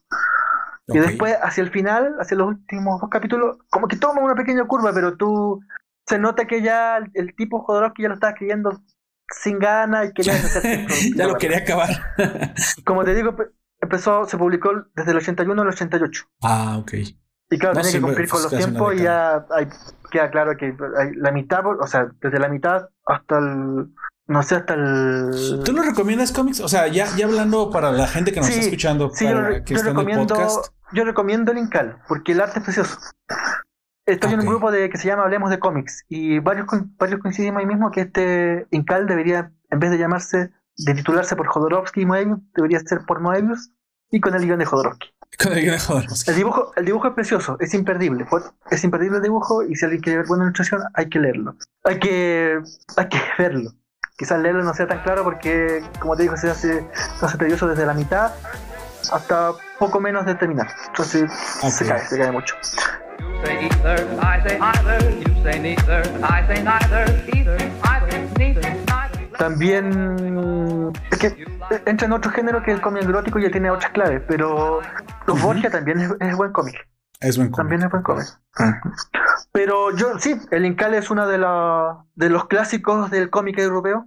¿Cómo, cómo se menos Incal? de- Mira, vamos a. Para ya no hablar más de la obra, porque la obra obviamente no se puede resumir, no te la podemos contar. eh, tienes ese, ese tipo de cosas que se tienen que leer y ver, porque aparte no es fácil de, de dar más este argumento. Pero, ¿cómo se debe de leer? Eh, ¿Tiene un orden cronológico? Sí, sí, se va siguiendo como es, porque he visto que está ahí antes del Incal, después del Incal, el final del Incal, el Incal. Eh, ¿Cómo se lee el Incal? ¿Nos puedes dar un poquito de norte? ¿Con qué comenzaríamos si, si lo vamos a comenzar a leer? Sinceramente, yo te recomendaría irte directo al Incal, a este Incal integral. Ok, comenzar con el, Eh, capítulo 1, el Incal negro. Sí, desde, el Incal integral desde el principio. de- solo eso. Si quedaste conforme con el guion, porque aquí se va a empezar a repetir el guion, con el guion de Jodorowsky, hay quizás lea antes del Incal, después del Incal, porque hay que reconocer que son obras bastante inferiores. Ah, ok. bastante inferiores y ya como la otra vez hablábamos a mí me, me trae sospecha estos años cero porque generalmente son argumentos forzados porque te fue muy bien en lo, en lo que hiciste principalmente Ah, ok. Para sacar un poquito más de esto- sí. jugo. y otra también tiene que ver con la este, hablamos de este universo grande que es el Incal la casta de los metabarones Ajá. que también es una obra muy bien ilustrada también es grandota Es- este es un libro derechamente Es una un libro de secuela, es una precuela. ¿Qué, qué es eso de la casta? de esta es una precuela Ah, es una cuenta precuela. cómo fue, sí, cómo fue Oh. entrenado este mega asesino del que hablamos, que es ¿El metabarón? El, el, meta, el metabarón. Ah, ¿qué es? Y aparte, eh, está con un muy buen dibujo de un argentino que se llama Juan Jiménez. Ah, ok. Juan Jiménez es una ilustración preciosa y él falleció este mes de este mes de abril, me parece que a principios de abril, por coronavirus. ¿En serio? Sí. Vaya, o sea, ya, ya empe- Falleció- ya he empezado a ver gente famosa eh, que sí también ha, ha- ha sufrido por el, por el virus. O sea, de repente crees que eso no le está pasando a nadie realmente conocido. Y sí he visto ya muchas personas que, creo que acabo de ver una Seiyu, o sea, un, un doblador de, pero japonés o era asiático. No recuerdo si era japonés o era japonesa la, la señora que había hecho algún personaje bastante famoso en el anime. eh, por coronavirus. O sea, a lo mejor no Sí, descarto que la tuvieran alguna También la clase vi, de. también la vi. Yo era relativamente joven. Sí, no descarto que de repente tengan alguna clase de enfermedad, porque eso es lo que está realmente pasando. De hecho, te voy a ser sincero, yo no había tenido ningún caso cercano, pero el- ahora sí que te voy a decir que un tío segundo, po- no, s- no sé si se puede decir así, o sea, segundo, tercero, primo, primo de un primo, básicamente, de mi papá, este murió y lo trajeron, murió, pero murió en Estados Unidos, que es lo más curioso. Que uno pensaría que allá eh, la salud, la salud, la sanidad, los hospitales, eh, la, todo lo tienen, ¿no? Pero murió ya Ujú. que lo trajeron a enterrar aquí. Y yo pregunté, bueno, la mera verdad es que sí, Estados Unidos está haciendo ah, lo que puede y hasta cierto punto, con todo lo que podemos criticar, pues sí tiene más tecnología, tiene más hospitales, sí tiene más camas. Y eso sí es cierto. Pero entonces, ¿por qué ¿Qué- qué se le complicó? ¿Qué le sucedió? Pues básicamente era un señor diabético y avanzado en edad, ya tenía otros problemas eh, crónicos de salud, hipertensión, bla, bla, bla. O sea, básicamente si no lo mataba el coronavirus, lo iba a matar, no sé, seis meses más una cerveza. El caso es que ya tenía tan deprimida la, la salud que, pues esto ya sabes, de repente te mueres, que fue un paro cardíaco porque pues el cuerpo se rinde en un momento. Pero el coronavirus lo que está haciendo es que está sacando a relucir mucho de la, de la de, del, sí, del decremento de salud que muchas personas ya tienen y que si no fuera el coronavirus fuera, otra cosa, pero de que te, te mata la infección mucho, y de hecho es que avanza mucho, muy rápido, porque si no fuera así, si no avanzara así de rápido, no sería tan letal. Esa es la cuestión. Normalmente tienes tiempo de que, se te, que tu sistema inmune se defienda cuando lo tienes, digamos, bien, al 100%, 90%. Cuando no, te avanza muy rápido. Básicamente podemos decir que todas aquellas personas que tengan un SID, un síndrome de inmunodeficiencia, para no decir SIDA, porque eso a la gente le, le asusta, pero un SID, sí, ya, ya este constantemente tienes eh, gripas que se te agravan. Eh, muchas veces es gente que, que vive con cáncer, ¿te imaginas? Pues sales de una quimioterapia, las quimioterapias suelen destruir eh, pues el sistema inmune, quedas muy resentido y simplemente te toca una gripa y una gripa para la cual no tienes defensas y de por sí ya no las tienes, pues eso también te puede pasar. O sea, no estoy diciendo que sea garantía de que si eres una persona sana que no tiene problemas no te va a pasar nada, pero a mí no me ha tocado que ya le sucediera a alguien. Si quieres, no de la familia cercana, pero ya una persona que es el amigo de un amigo, el conocido de un conocido, ya me tocó. Sí, que aparte de esas noticias de los Seiyus y eso, que dije, ah, canijo, sí, sí está sucediendo a gente más conocida, pero uno pensaría que, pues esto le pasa a desconocidos, ¿no? Allá en medio de Europa. No, no, no. Sí está en todos lados. Por otra vez, el problema es que cuando uno ve la situación específica casi de cada persona, es raro. O sea, es raro que estés 100% bien y haya acabado contigo la infección. Siempre, casi siempre, o si no la mayoría de las veces, hay, una, hay un problema subyacente. Y entonces yo me pregunto, ¿qué, no, qué entonces no debimos haber tenido precauciones más, más, este, más enfocadas a las personas que tenían este tipo de problemas y no tanto perder el tiempo con el general de la población. O sea, al general de la población le puedes decir, toma esas precauciones, esta, esta, esta y esta, pero tú si sufres de esto, de esto otro, de esto, de esto otro, tú sí, este, ven, regístrate, danos tu nombre, o sea, para tenerte más ubicado. ¿No es una forma de hacer más inteligente una, una cuarentena? Yo me lo pregunto. No sé si falta que- tiempo, si lo que propongo es irreal, que los, que los recursos no lo dan. Respect- respecto de eso, es, ese sería el problema, porque, mm, por ejemplo, yo sé que en Corea ellos sabían perfectamente dónde estaba y Sí, quién estaba enfermo. Y hubo muy poquitos infectados. Así es, Sí, así es. el problema es que eso, en, por lo menos para, la, para los sistemas legales, constitucionales, occidentales, a, a ver, contra lo que se llama privacidad de los datos médicos. ¿Por qué? Porque en base a tus datos médicos tú puedes ser perfectamente discriminado en un trabajo, por ejemplo. Pero pues esto era una emergencia. Ese es el problema. ¿Cómo empecé a, a conjugar los... ¿Cómo empecé a conjugar los dos intereses? Porque eh, imaginémonos que nosotros sabemos quiénes son los infectados de aquí, de, aquí de, de tu cuadra o de tu barrio, de tu casa. Eh, sabes quién es el infectado, pero también vas a saber con quién vive esa persona. Vas Ah, a dejar ok. entrar Sí, sí, sí. a, a- a lo- a los, a los compañeros de casa de esa persona, por ejemplo, en un supermercado o jugar en una plaza. Bu- Bueno, yo creo que Corea del Sur no dijo nombres, ¿eh? Porque vi ese, ese caso, lo vi en el, con los youtubers de eh, VisualPolitik, el caso que trataron de cómo Corea lo hizo. Y sí te decía en la aplicación, pero te decía la zona. No te decía el nombre de la persona, ni te decía la casa exacta, ¿eh? Eso sí no lo hicieron. Y aparte, Pero- pues el gobierno se hizo responsable de la privacidad del, del dato. Nomás te decía una geopolización. a- Es como decirte, en la colonia tal, en tal calle, hay tantas personas. Pero aparte, al que ya estaba eh, infectado, sí lo tenían guarecido en su casa. O sea, ahí sí, ahí sí esa persona ya la tenían bien ubicada lo- el gobierno y no podía salir. Pero no, lo, no Pero- revelaban quién era, solamente revelaban la zona para que tuvieras cuidado. Eso es verdad. En Corea no se revelaba el, el nombre, pero los nombres los tenía el gobierno. Y los manejaban también, ¿cierto? No sé, lo, lo que es una municipalidad allá, Así o la misma gente de la, que mantenía la aplicación. Y la pregunta es, ¿en Latinoamérica los gobiernos pueden tener tanta información de los ciudadanos? A lo mejor, eh, como tú dices, no al gobierno, pero se lo puedes encargar tal vez a una privada. Una privada que se le dé un contrato temporal mientras dura esto. O sea, hay muchas formas. Ya sé que nadie confía en el gobierno y, y estoy de acuerdo, nadie debería confiar en el gobierno. Pero no, el gobierno no lo tiene que hacer. Otra vez estas ganas de que el gobierno haga todo, no, el gobierno no debe hacer nada, no saben hacer nada. Contratas a quien pueda hacerlo. Y estoy seguro que los de Corea tampoco ellos lo hicieron, ¿eh? Deben haber contratado a alguna empresa que, que fuera la intermediaria que proviera los, para empezar, los servicios de geolocalización, porque pues hasta donde yo sé, no, no se dedican a vender mapas los, los gobiernos, ¿no? Pero lo que, lo que sí tenían es, primero, una sociedad desarrollada, segundo, un concepto que es el concepto asi- asiático de colectivo más que de individuo, Ah, es con eso yo no estoy de acuerdo, ¿eh? Perdóname, con eso, con eso no estoy de acuerdo. Yo siempre De- voy a poner el individuo arriba del colectivo, pero sé que tiene ciertas bondades, como el hecho de que pues todos obedecen y a veces que también, que también lo este tienen, que también lo tienen los japoneses. Sí. Sí, los sí. chinos también lo tienen. Y Sí, lo es tercero que es, bueno, hablábamos de, de este país desarrollado, lo tercero es que está básicamente tecnologizada, o no absolutamente, pero en su gran mayoría Corea. Sí. Eh, ya todas las casas, tú no entras con llave, entras con tarjetas, que te, así como los- en, los, en los hoteles, con una tarjeta que te lee un código de barra y te abre la puerta.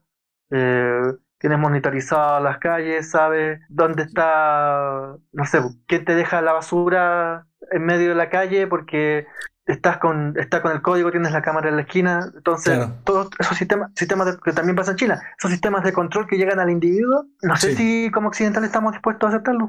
Yo creo que no. Yo creo que no, Porque, porque, por- ejemplo, yo, yo no confiaría en los chinos. Tienes la, la- la aplicación este, tienes un sistema de puntaje social. Exactamente, y es lo que yo digo, o sea, pero el, el problema aquí es que ¿quién determina el puntaje social? El gobierno lo determina y dices, ¿y ellos quiénes son? ¿Son Dios? Por- ¿Son Jesucristo? Por lo menos para los chinos ¿Quiénes son? no ser un problema. O, o sí, no sé, pero lo, lo tienen y sí, dejan fuera sí, no sé, entiendo tu punto, exactamente, exactamente. Yo creo que eh, debería haber una media. Nosotros necesitamos más, no voy a decir control, necesitamos más verificación por tecnología digital, pero con la opción a poder eh, reclamar. Y como nada más se puede reclamar a privados, pues que lo hagan privados. Pero en el caso de que se descubra que el privado, por ejemplo, comparte tu información o te espía, caerle con todo el peso a la ley. Es que todo el punto es no, no necesariamente te tienen que cuidar, pero en el caso de que cometas una falta, el castigo no, de- no debe ser este evadido. O sea, eh, no recuerdo qué, politólogo dijo que el problema no es la corrupción, es la impunidad. Y bajo ese, bajo ese precepto, no tienes por qué portarte bien. No tienes por qué ser una buena persona si no lo quieres. Tú tienes tu libertad. Por eso yo pongo el individuo por encima del colectivo. Pero tienes que tener ciertas, ciertas rayas dibujadas en el piso. ¿Dónde, dónde está tu límite? Y el día que lo pases, entonces el día que lo pases, ahí sí te debe de caer todo el peso de la ley. Pero nuestro problema es que ese segundo paso no sucede. Y creemos que tal vez si nos colectivizamos y si ponemos... A ellos les pasa lo mismo, ¿eh? Les pasa exactamente lo mismo. Si, si alguien comete un crimen, debe caerle el peso de ley. Y con eso ya tienes garantizado que al menos el vecino, no, si no se porta bien porque es buena persona, se porta bien porque tiene miedo al castigo. Y a mí me parece que es una mejor forma de control, porque no es un control en sí, sino es un acuerdo social. E, ese, ese sí sería para mí el contrato, el verdadero contrato social. Sí, castigo a quien haga la falta. Porque si no, entonces podrías decir, es que lo hice por mi colectivo. Y entonces ya, ya, caemos en las tribus y en este libro maravilloso que escribió Vargas Llosa, que es el llamado La Tribu, donde se moraliza y se pone siempre desde la perspectiva del grupo la, la ley y la falta. Entonces, eso no funciona porque las, reglas tienen que ser parejas para todos independientemente del tribu y, a donde pertenezcas. Así seas blanco opresor o negro oprimido, estás sujeto a las mismas reglas. Ya, ya cuando estás sujeto a las mismas reglas, se acaban las tribus. Ya tú podrás pertenecer a grupos, pero tu grupo no te da derecho a romper la ley. Eso es a lo que me refiero. Por eso veo tan peligroso ese, concepto de colectivización. Porque en aras de la colectivización, los gobiernos como el que tú mencionas, el de China, han hecho unas atrocidades tremendas. Y no son tampoco ángeles para, para anteponer su moral. Pero bueno, e-, ese es, lo que yo opino de la colectivización. Pero sí, tienes razón. La facilidad con la que esa ideología dejó entrar el control del gobierno coreano, pues salvó muchas vidas. Muchísimas. De hecho, creo que tuvieron nada más 200 infectados.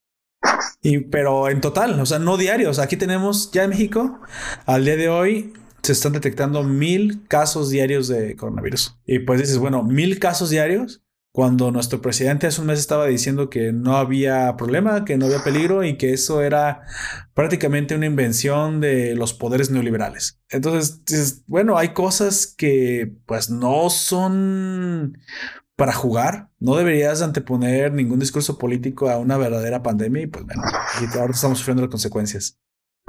Aquí se detectan mil diarios. No sé cuántos muertos, la mera verdad, porque los datos son bastante, bastante malos. En México no se puede confiar en los datos, pero muy probablemente multiplique las, las cifras oficiales por 8 y es más o menos lo que debe ir. ¿Sale? Es que también los medios no, bueno, no sé si es culpa de los medios, no, pero los datos se dan, se entregan mal. Tendría que ser una cifra acusada. Tú tienes que entregar datos basándote en la población Ajá, el número de exámenes, porque es importantísimo el, importantísimo número de exámenes que se está haciendo. Sí, sí. Y ese dato no se da. Mira, muertes van al día de hoy 1305 México. Y estoy seguro que van como 10.000, más o menos. ¿Sobre una, una, población de cuántas personas? Somos aproximadamente 150 millones de personas. Y Estados Unidos tiene 300. Ajá. O sea, van, van en la línea de Estados Unidos. Sí, pero muy probablemente Estados Unidos sí está dando los, las datos reales y nosotros no. sí, pues ese es el problema de este, de este bichito que nadie, no, nadie sabe cuándo Estados lo Unidos tiene, no tiene 53 mil habitantes. Digo, 53 mil habitantes, perdón. no, 53 mil muertos, 54 mil muertos, de hecho, según los datos ah. estadísticas en este momento, las estoy viendo. 54 mil muertos. Y la mera verdad, sea lo que sea, yo confío mucho más en la veracidad de los datos de los norteamericanos, porque pues si para ellos son, si para ellos son buenos, son para registrar todo. Entonces, y su sistema de salud, pues es así como que muy, muy burocrático, entonces todo, todo lo registran. El nuestro mm, está reportando las, los decesos por neumonía, por COVID como neumonía típica y pues no se lo puede confiar nada. Y nosotros tenemos un tercio de la, no, tenemos básicamente la mitad de la población de Estados Unidos. Ahí hicimos exactamente el mismo caso omiso. Entonces, no, si, la, si nuestros muertos no superan los 10 mil, o sea que debería estar por 25 mil, si es que vamos con la proporción del, de Estados Unidos, es porque Estados Unidos tiene ciudades más, tiene más ciudades más densamente pobladas que nosotros. Nosotros tenemos aproximadamente nada más tres ciudades con una alta densidad que supera los 3 millones de habitantes, que es Guadalajara, que es Monterrey y que es Ciudad de México. Fuera de esas tres, ninguna otra ciudad supera la, densidad. Sin embargo, con esas tres tenemos, porque incluso en el norte con Monterrey no, es tan fuerte, porque pues el calor y todo eso. Y las distancias, ahí hay mucho terreno. Pero lo que debe ser entre Guadalajara y el centro de México, Yo creo que sí superan los 10.000. No creo que de ninguna forma ni de broma sean los 1.300 que dice ahí, este, los 1.300 excesos.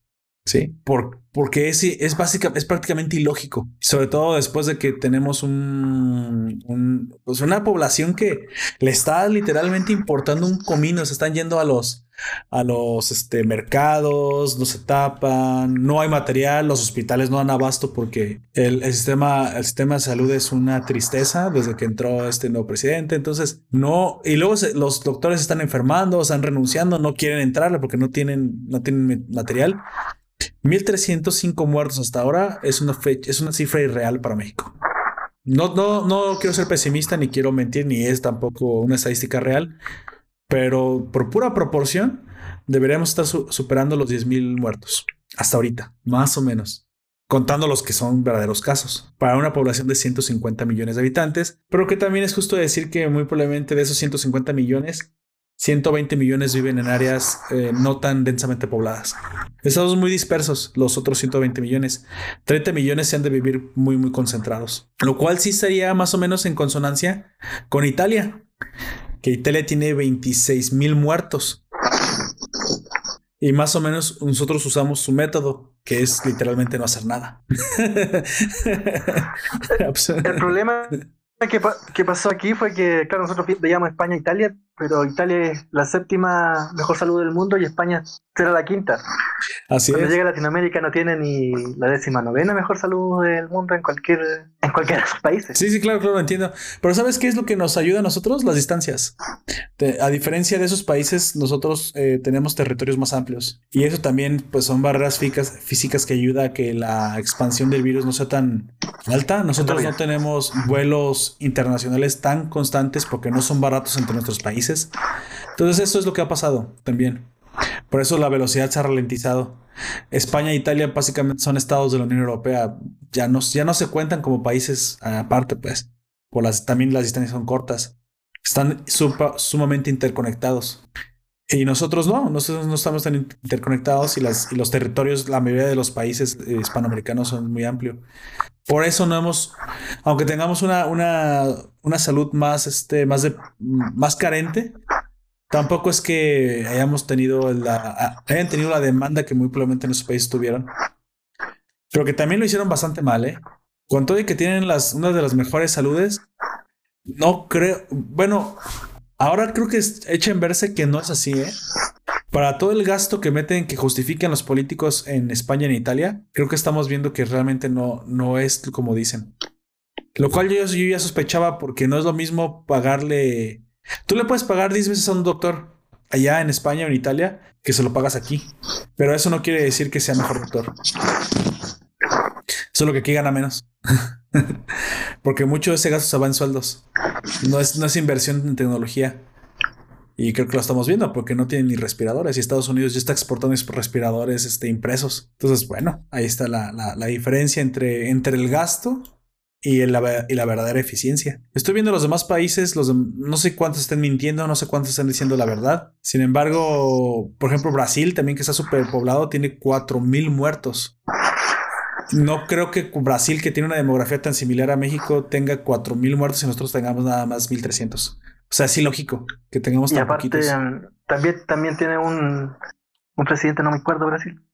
No, pero es por esa derecha. Na- nadie sabe hasta qué punto, hasta qué punto Pero hay mira, datos que no, no, no que tiene que estar de acuerdo. Solo tiene que creer en las instituciones. Y Bolsonaro, lo sea lo que sea, pues sí, no será, de- no será la persona. Es como Trump, básicamente. Y lo que ha hecho Trump pues, también es lo mismo, darle el trabajo a las instituciones. Y es que al final yo estoy en el, en- ya en el, en el grado de que he notado de que los políticos no sirven. Lo que comienza a hacer avanzar a los países es, es la profesionalización de las, de las áreas de administración. Y lamentablemente eso nada más viene, pues lo he notado, nada más viene cuando es gobernado por semiderecha, derecha centro, o si quieres alguna clase de partido que cree en el liberalismo o neoliberalismo, porque es cuando las instituciones mejoran. Yo lo que noté cuando entró nuestro presidente es que despidió a todos los profesionales del sector de gobierno y contrató afines al partido. El problema es que acabaste con 20 y 30 años, a veces incluso en algunos casos, de experiencia en administración pública. Tú no puedes estar reiniciando cada ciclo sexenal o cada cambio de, de gobierno a los profesionales porque nunca dejas que crezca la institución. O sea, no, ¿te imaginas lo que puede haber acumulado en conocimiento un director de, salud en 20, 30 años? De hecho, no sé si lo sabes, cómics, pero nuestro director del sistema de salud, que llevaba como 20 años de experiencia, que nunca había sido cambiado, renunció justo antes de esto. De hecho, se, se, bajó del tren justo a tiempo. No creo que haya sabido que esto iba a pasar, porque ya no toleraba la situación en la que el gobierno tenía al, al sistema de salud, que básicamente le, recortó la inversión, le cambió proveedores de medicamentos a los cuales, a, los, a, algunos proveedores afines al gobierno, y básicamente contrató médicos también afines al gobierno. Bueno, imagínate, trajimos médicos cubanos, o sea, básicamente esos no son médicos. Entonces, el, el, el, director con 20 y 30 años de experiencia en frente, a una, frente a una institución tan grande como es el seguro, seguro de salud de México, pues básicamente no lo toleró y renunció ante López Obrador porque pues ya no podía tolerar la situación en la que estaba toda la institución. Y justo después nos golpeó una pandemia.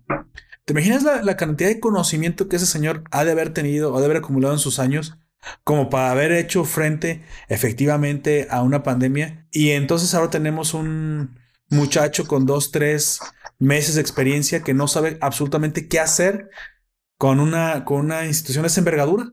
Entonces, yo te pregunto, ¿quién prefieres que conduzca el avión? ¿Un piloto de 20 años de experiencia o un aprendiz a piloto? Y ese es el problema de muchos de los, de los estados de izquierda que ponen gente afín al, a la ideología política y no gente profesional. Yo no creo que los, que los estados deban tener control sobre las cuestiones públicas, ni de quién contratan, ni de... Yo creo que eso debería ser mérito y profesión. El problema Una es que... carrera- pues, sí, de, yo, yo no creo que ni siquiera deberían de... Deberíamos de... Yo, yo estoy convencido que no deberíamos ni siquiera de votar por, por los políticos. Los políticos no deben existir. Deberíamos de tener evaluaciones, deberían de comportarse como empresas, porque entonces tendrías pues burócratas que tienen profesión. Bueno, burócratas tienen profesiones, que sí tienen una profesión, que sí estudiaron. o sea, el problema de que pueda ganar una persona que es un ignorante, me remite en este caso como mi mismo presidente, que muy probablemente debió haber sacado seis, reprobado materias, terminó su carrera, su carrera profesional, la terminó en 10 años. Nosotros nos preguntamos, ¿realmente queremos al, al, al burrito, al burrito del grupo dirigiendo al país? Es una cuestión para pensar, ¿no? Pero al menos yo pienso que las instituciones deberían ser las que se encarguen de los servicios públicos y que nada tuvieran que ver exactamente los políticos, porque ellos solo, solo deben de dedicarse a lo que hacen, que es la legislación. Pero entonces nosotros perdimos un, un hombre con 20, 30 años de experiencia que nos pudo haber ayudado mucho a hacer frente a, este, a esta pandemia, porque después de 20 años de estar en la misma empresa, pues la conoces como la palma de tu mano. O sea, si quieres, él ya se sabe los contactos que pueda llegar a tener. ¿Te imaginas los contactos que pueda tener ese señor? Él debe de conocer a lo mejor los, los directores estatales o locales de cada, de cada una de las instituciones. A lo mejor hasta la coordinación hubiera sido más sencilla con él. A lo mejor él ya, se habla, él ya se habla de tú con esas personas. Porque aquí nuestro, el virus debió haber entrado por los puertos. Entonces inmediatamente él, yo creo, debió haber hablado, no sé, a las instituciones de salud de los puertos o de las ciudades cercanas a los puertos y les debió haber inmediatamente dado un plan de trabajo para que la implementen ahí y ahí detuvieran la, la infección. Porque aquí la infección no entró por Estados Unidos. A nosotros nos entró de Europa la infección. Culpa de Italia y España, obviamente. Y nos entró por los aeropuertos y por los puertos. Entonces yo me pregunto, ¿no había una forma de contenerlo ahí? Porque tampoco es que México está tan pegado a Europa. O sea, hay muchos, muchos kilómetros de distancia. O sea, sí pudiste haber tomado algunas medidas, en especialmente en esas ciudades. Pero bueno, no se tomaron. Y pues ahora tenemos, te aseguro, más de 10 mil Fue lo que muertos ya. Sí, eso fue lo que pasó. Eh, al menos eso fue lo que pasó aquí. No sé ya cómo habrá sido en Chile. En Chile me puedes contar un poquito de tu experiencia, ya que ya, ya nos montamos este tema. ¿Cómo fue que entró? ¿Cómo se empezó a expandir allá la, la infección? ¿Dónde, También por por dónde un, me parece que fue por un gente que venía de Brasil. ¿Brasil? Eh, se en el sur se empezó a expandir. Dicen que está asociado al frío, eso todavía no se comprueba mucho, parece. Pero se empezó a extender en el sur, también se empezó a extender en la, en la comuna con plata, gente de plata que también venían de Europa, Ajá, en Santiago. Y Sí. así mm, se decretó una cuarentena, no una cuarentena, una, un- unas medidas flexibles. Básicamente aquí no hay no nos encerramos todos. Eh, desde las 10 de la noche, eso sí, la calle tiene que quedar vacía porque hay toque de queda. Mm, El, mm, el resto, como te digo, aquí tampoco las cifras son muy, nadie les cree mucho. Hay una, hay una autora, una investigadora periodística que escribió, está escribiendo desde Estados Unidos, que mm, dice Chile, que en Chile marzo tiene uh, 181 muertos. 181 muertos. Pero ¿cuál es la población Los- de Chile? Son 19 millones. 19 millones madres. Tienen, tienen... Lo Bueno, no, no está mal, ¿eh? No, no está mal, pero como te digo, esta autora que te nombraba, periodista chilena que está en Estados Unidos, escribió que en marzo se produ- eh, fue el marzo que tuvo más muertos de los últimos 12 años. Y todos asociados a una influencia, lo llaman algo así como una influencia agresiva.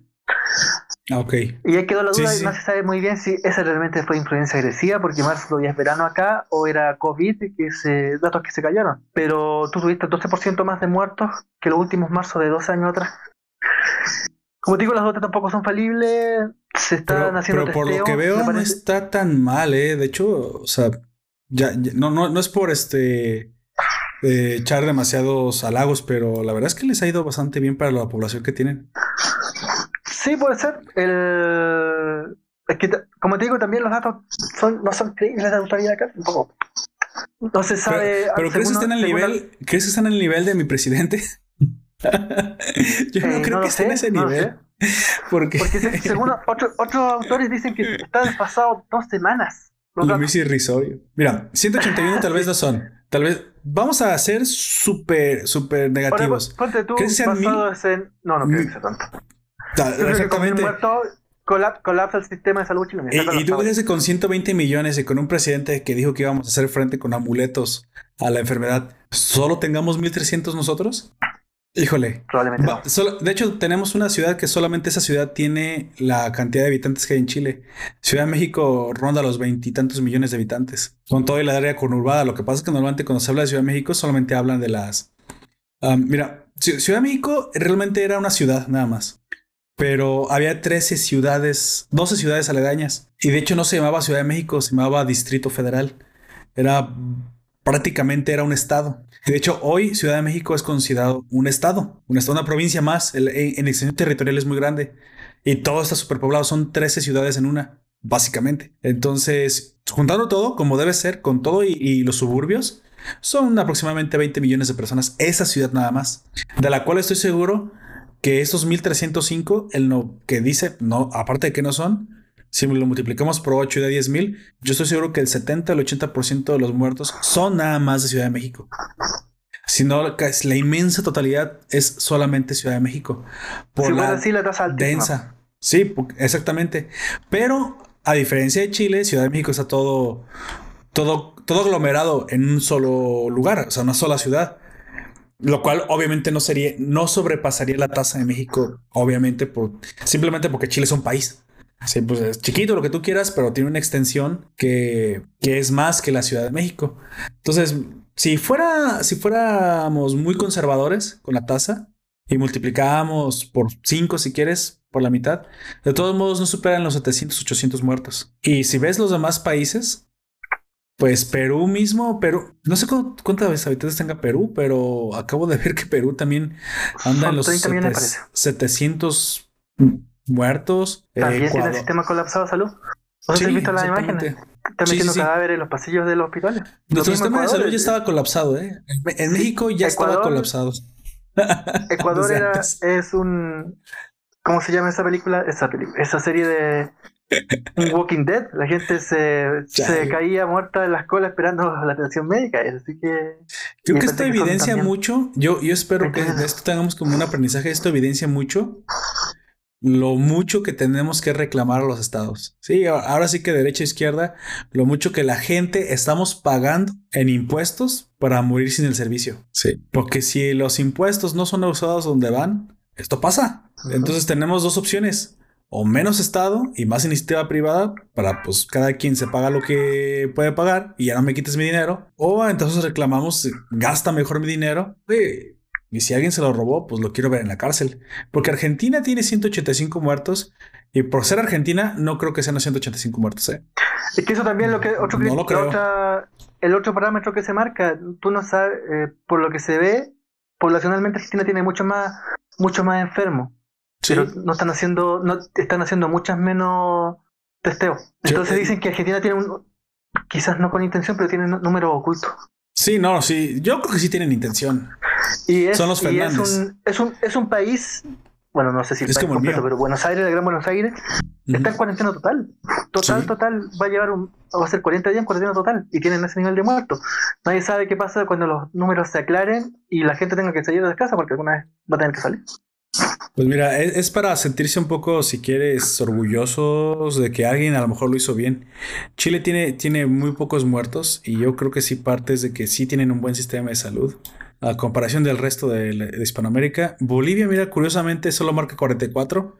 Bueno, apenas bolivianos hay. Que nos diga realmente, Cami, si, si cuántas personas viven en Bolivia.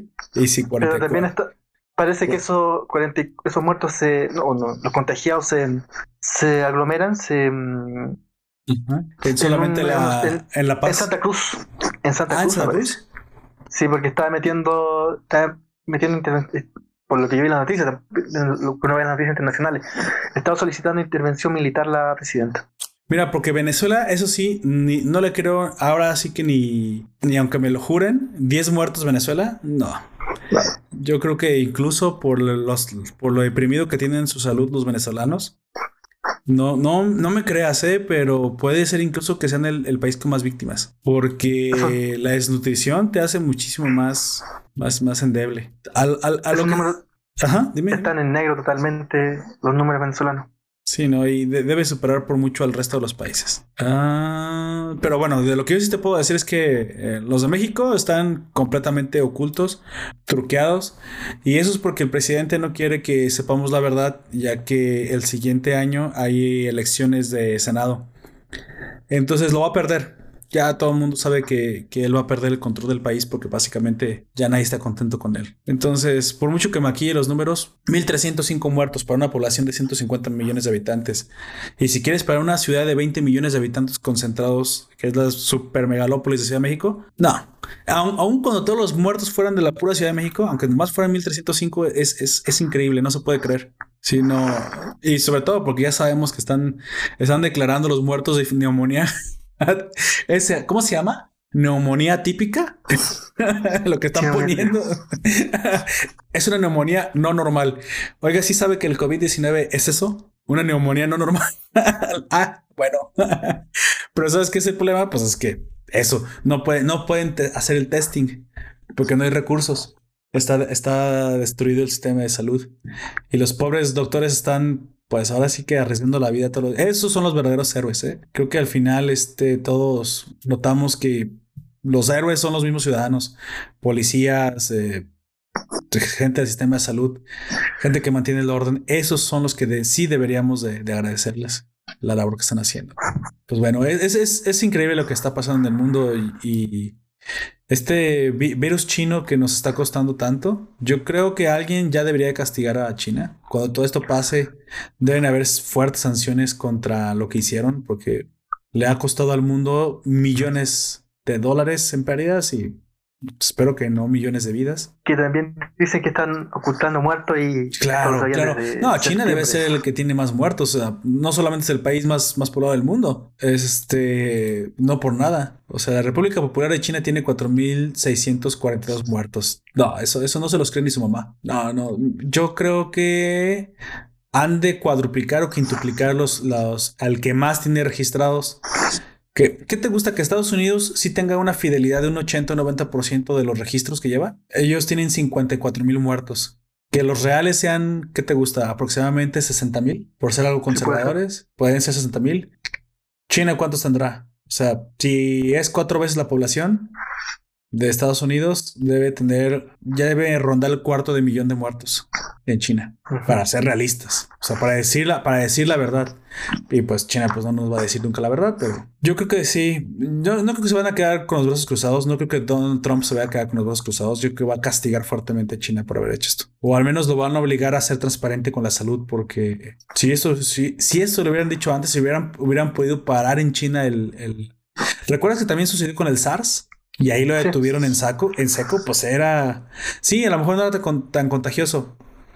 Pero precisamente por eso no se vuelven pandemias, porque logran contener a tiempo en un lugar geográfico la infección. Pero estos dejaron que todos los chinos que viajaron a Europa, que viajaron a otros países, pues se fueran infectados y pues ah, será lo que Dios quiera, porque quién sabe qué va a pasar. Pues ahí está. Un mundo paralizado y un mundo de gente muerta.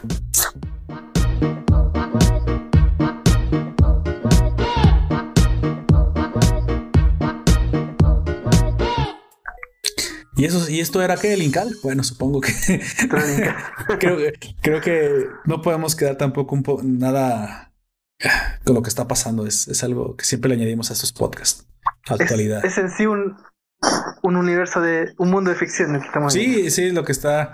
Mira, pero también, si también no hubiera sucedido eso, yo no me hubiera puesto a investigar esas tecnologías que nos permiten ahora estar en la conferencia en la que, en la que estamos y tener, pues básicamente una conferencia digital con una representación este eh, en tiempo real de un de movimiento. O sea, yo creo que para bien o para mal, el mundo saldrá más, más tecnificado de esto.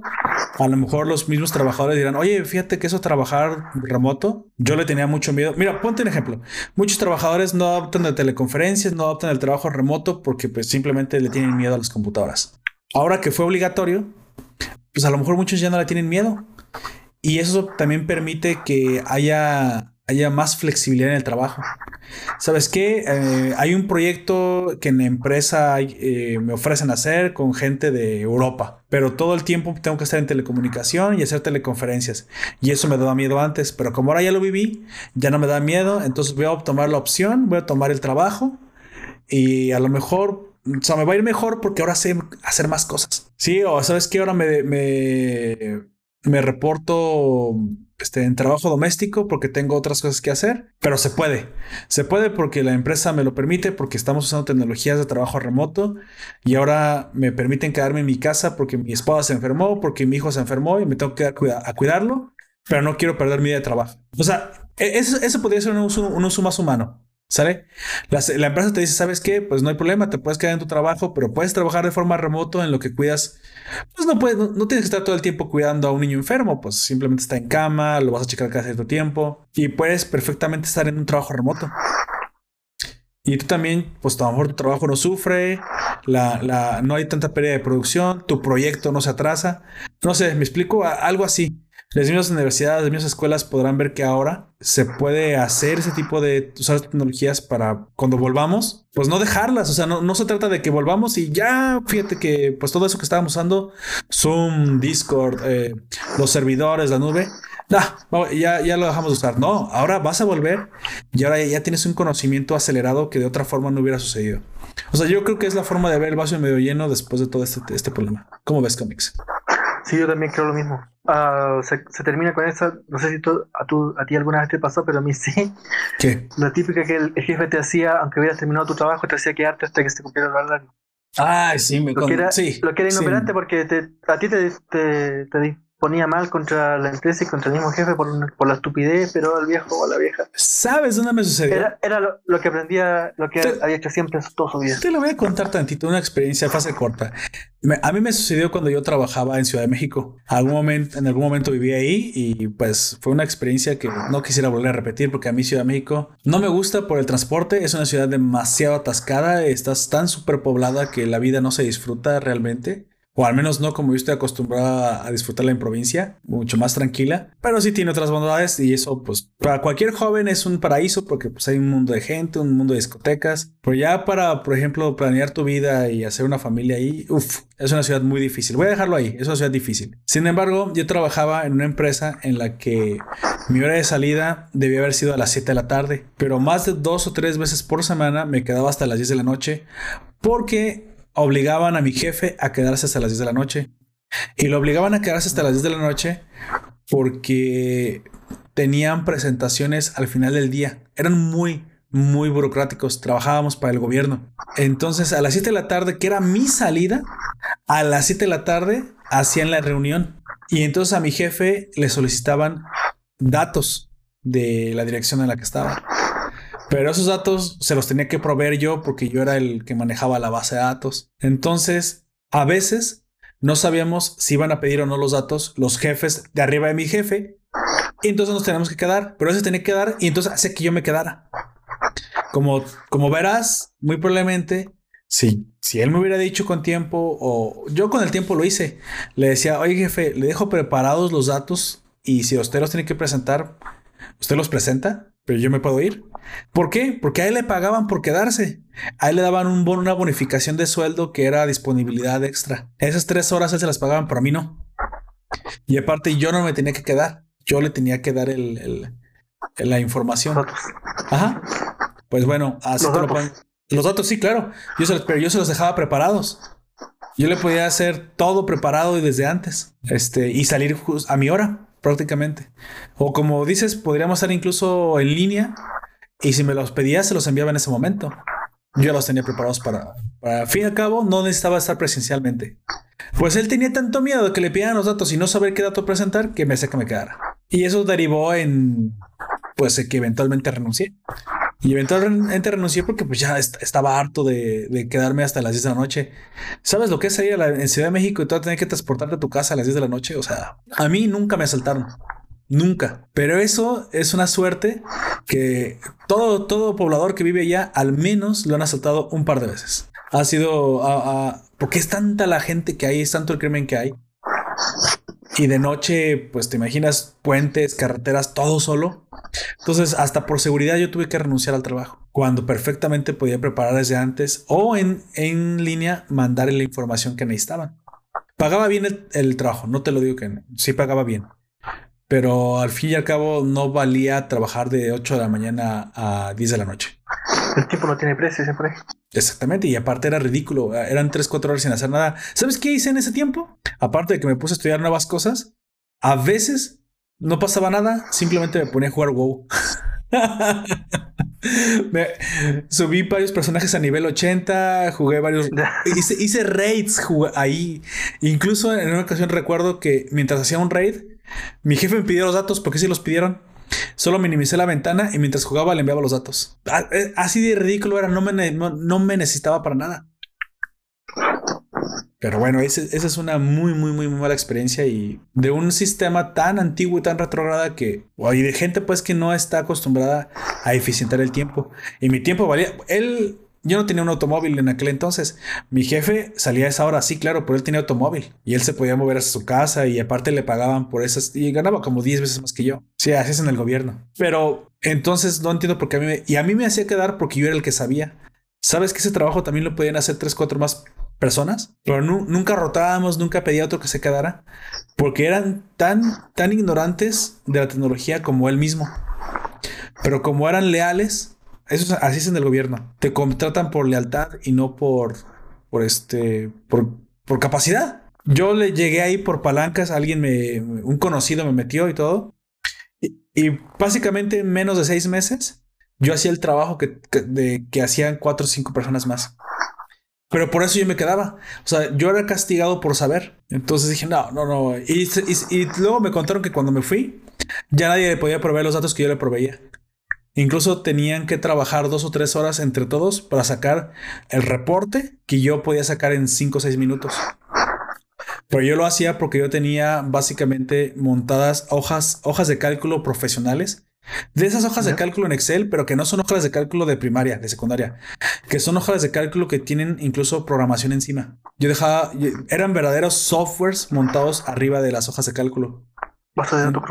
Ajá, pero sí, exactamente con, con este, con consultas, con, con este, diagramas, o sea, pero ya estaba tan automatizado que ya, yo nada más ingresaba el, el, los datos corría mis fórmulas, corría mis algoritmos y tenía el trabajo de hecho de dos, tres semanas en un día. Pero pues bueno, ese es, eso es lo que pasa cuando tienes este un jefe en el gobierno o cuando trabajas en el gobierno aquí. Pero no digo que en otras empresas no suceda. Mi jefe, incluso estoy seguro que mi jefe ni siquiera necesitaba quedarse. Ni él mismo necesitaba quedarse.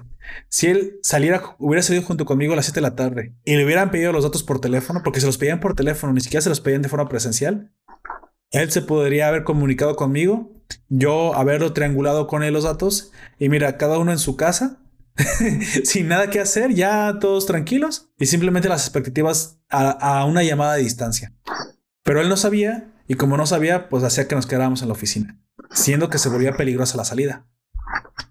Más para mí que para él, obviamente. Pero bueno, eso es lo que yo creo que esta, esta pandemia aceleró. Que no solamente nosotros, los, que, los jóvenes, si quieres, sino que también gente de otras edades o, de otras carreras que no son afines a lo, a lo técnicamente, a la tecnología, a lo digital, ahora ya no tengan tanto miedo de una conferencia, ya no tengan tanto miedo de trabajar remotamente con el servidor porque fue pues, por obligación.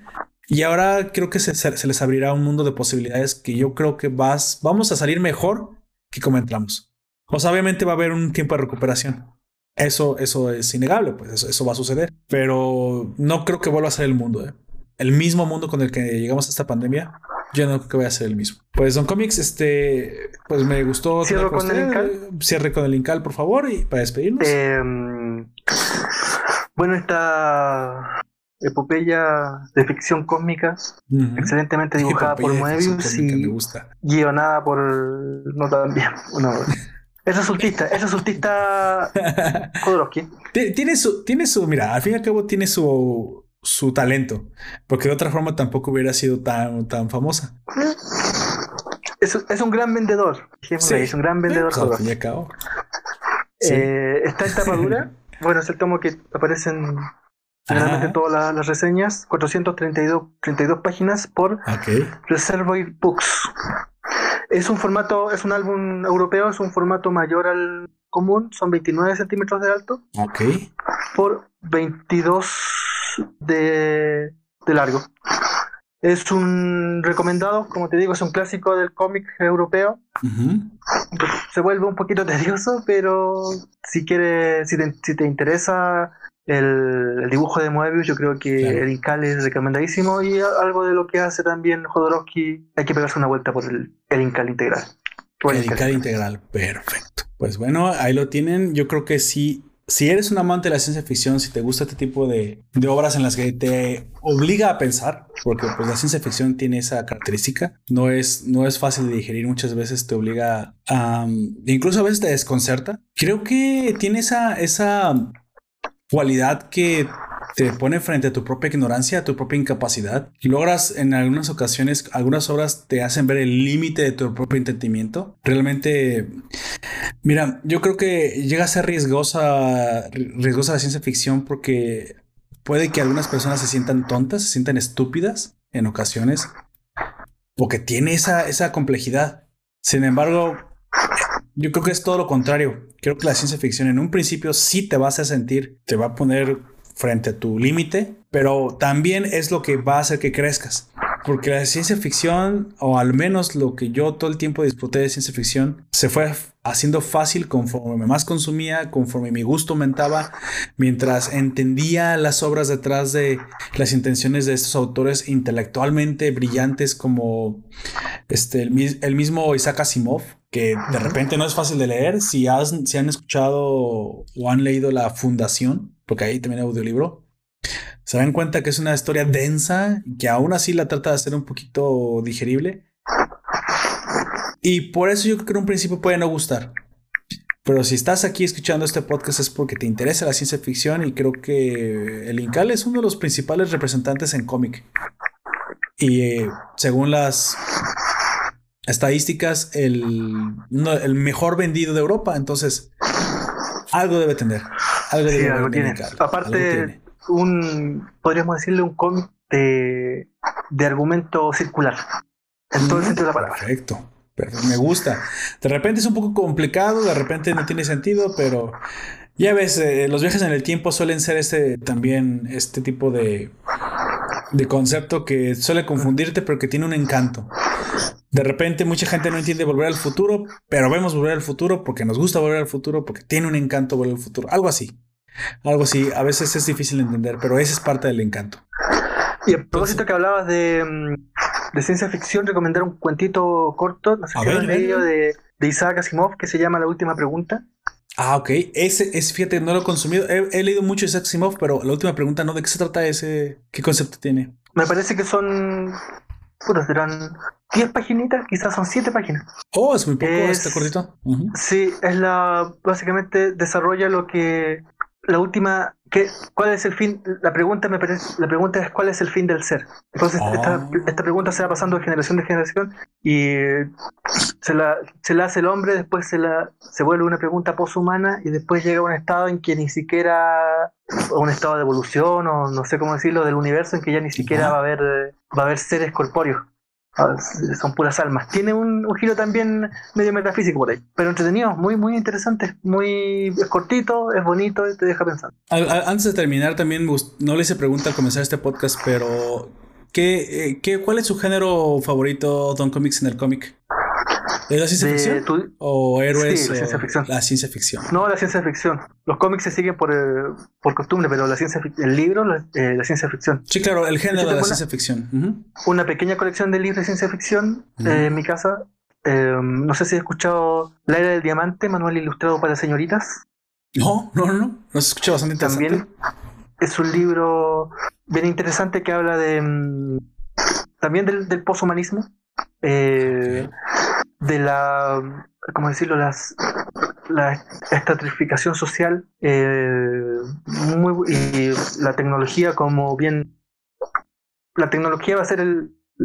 O el conocimiento tecnológico va a ser probablemente el petróleo, el, y va a tener ese, ese valor. Y sobre eso se trata, el- tampoco lo terminado, no he terminado de tampoco. Pero la que sí leí completo son dos libros que se llaman Cuentos completos de Isaac Asimov. Ah, Ok. De No lo leí completo. Están llenos de, libri- eh, de cuentitos cortos. pequeña historia, sí, sí, de hecho sí. Sí, por ahí he, leído. mm, Por ejemplo, de esos. el multivac, que es esta especie de internet o mega Sí. cerebro. Sí, eh, eh, fíjate que eso me sorprendió mucho. eh, eso sí lo leí. ¿Cómo es que incluso Isaac Asimov había pronosticado el Internet o algo muy similar al Internet antes de que existiera? O sea, los pronósticos de ese señor hoy nos pueden parecer que son pues, lógicos. Sí, para allá iba.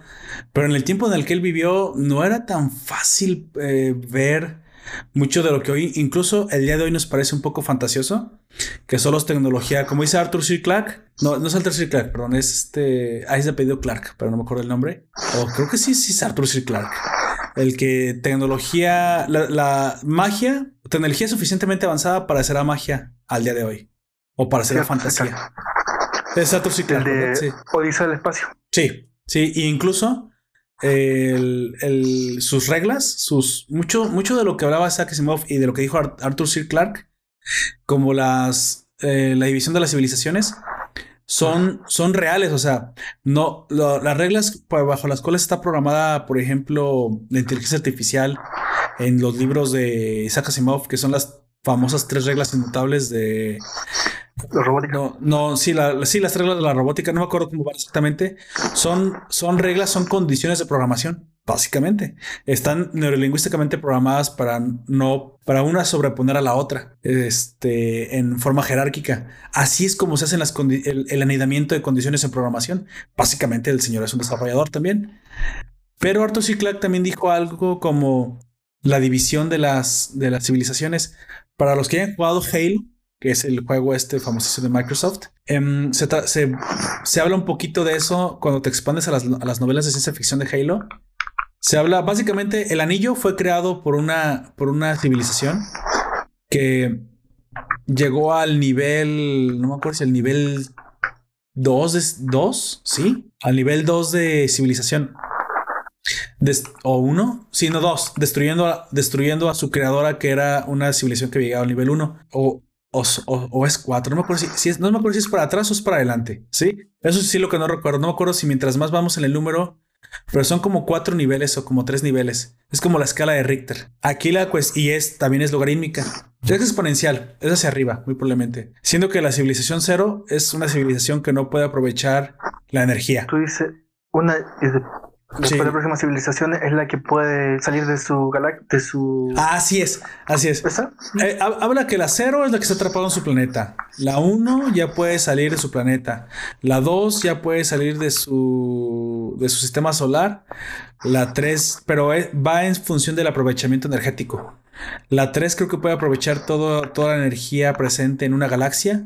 Y la 4 es la que puede ya incluso manipular la vida misma y la realidad. Este, en Halo, a lo mejor por lo, que, los que no saben, los Forerunners, que son los creadores de los anillos, son una civilización clase 3, capaz de aprovechar la energía en su, en su galaxia. Entonces, en las novelas se expande esto, pero está muy basado en el conocimiento escrito en las novelas de ciencia ficción de Arthur C. Clarke.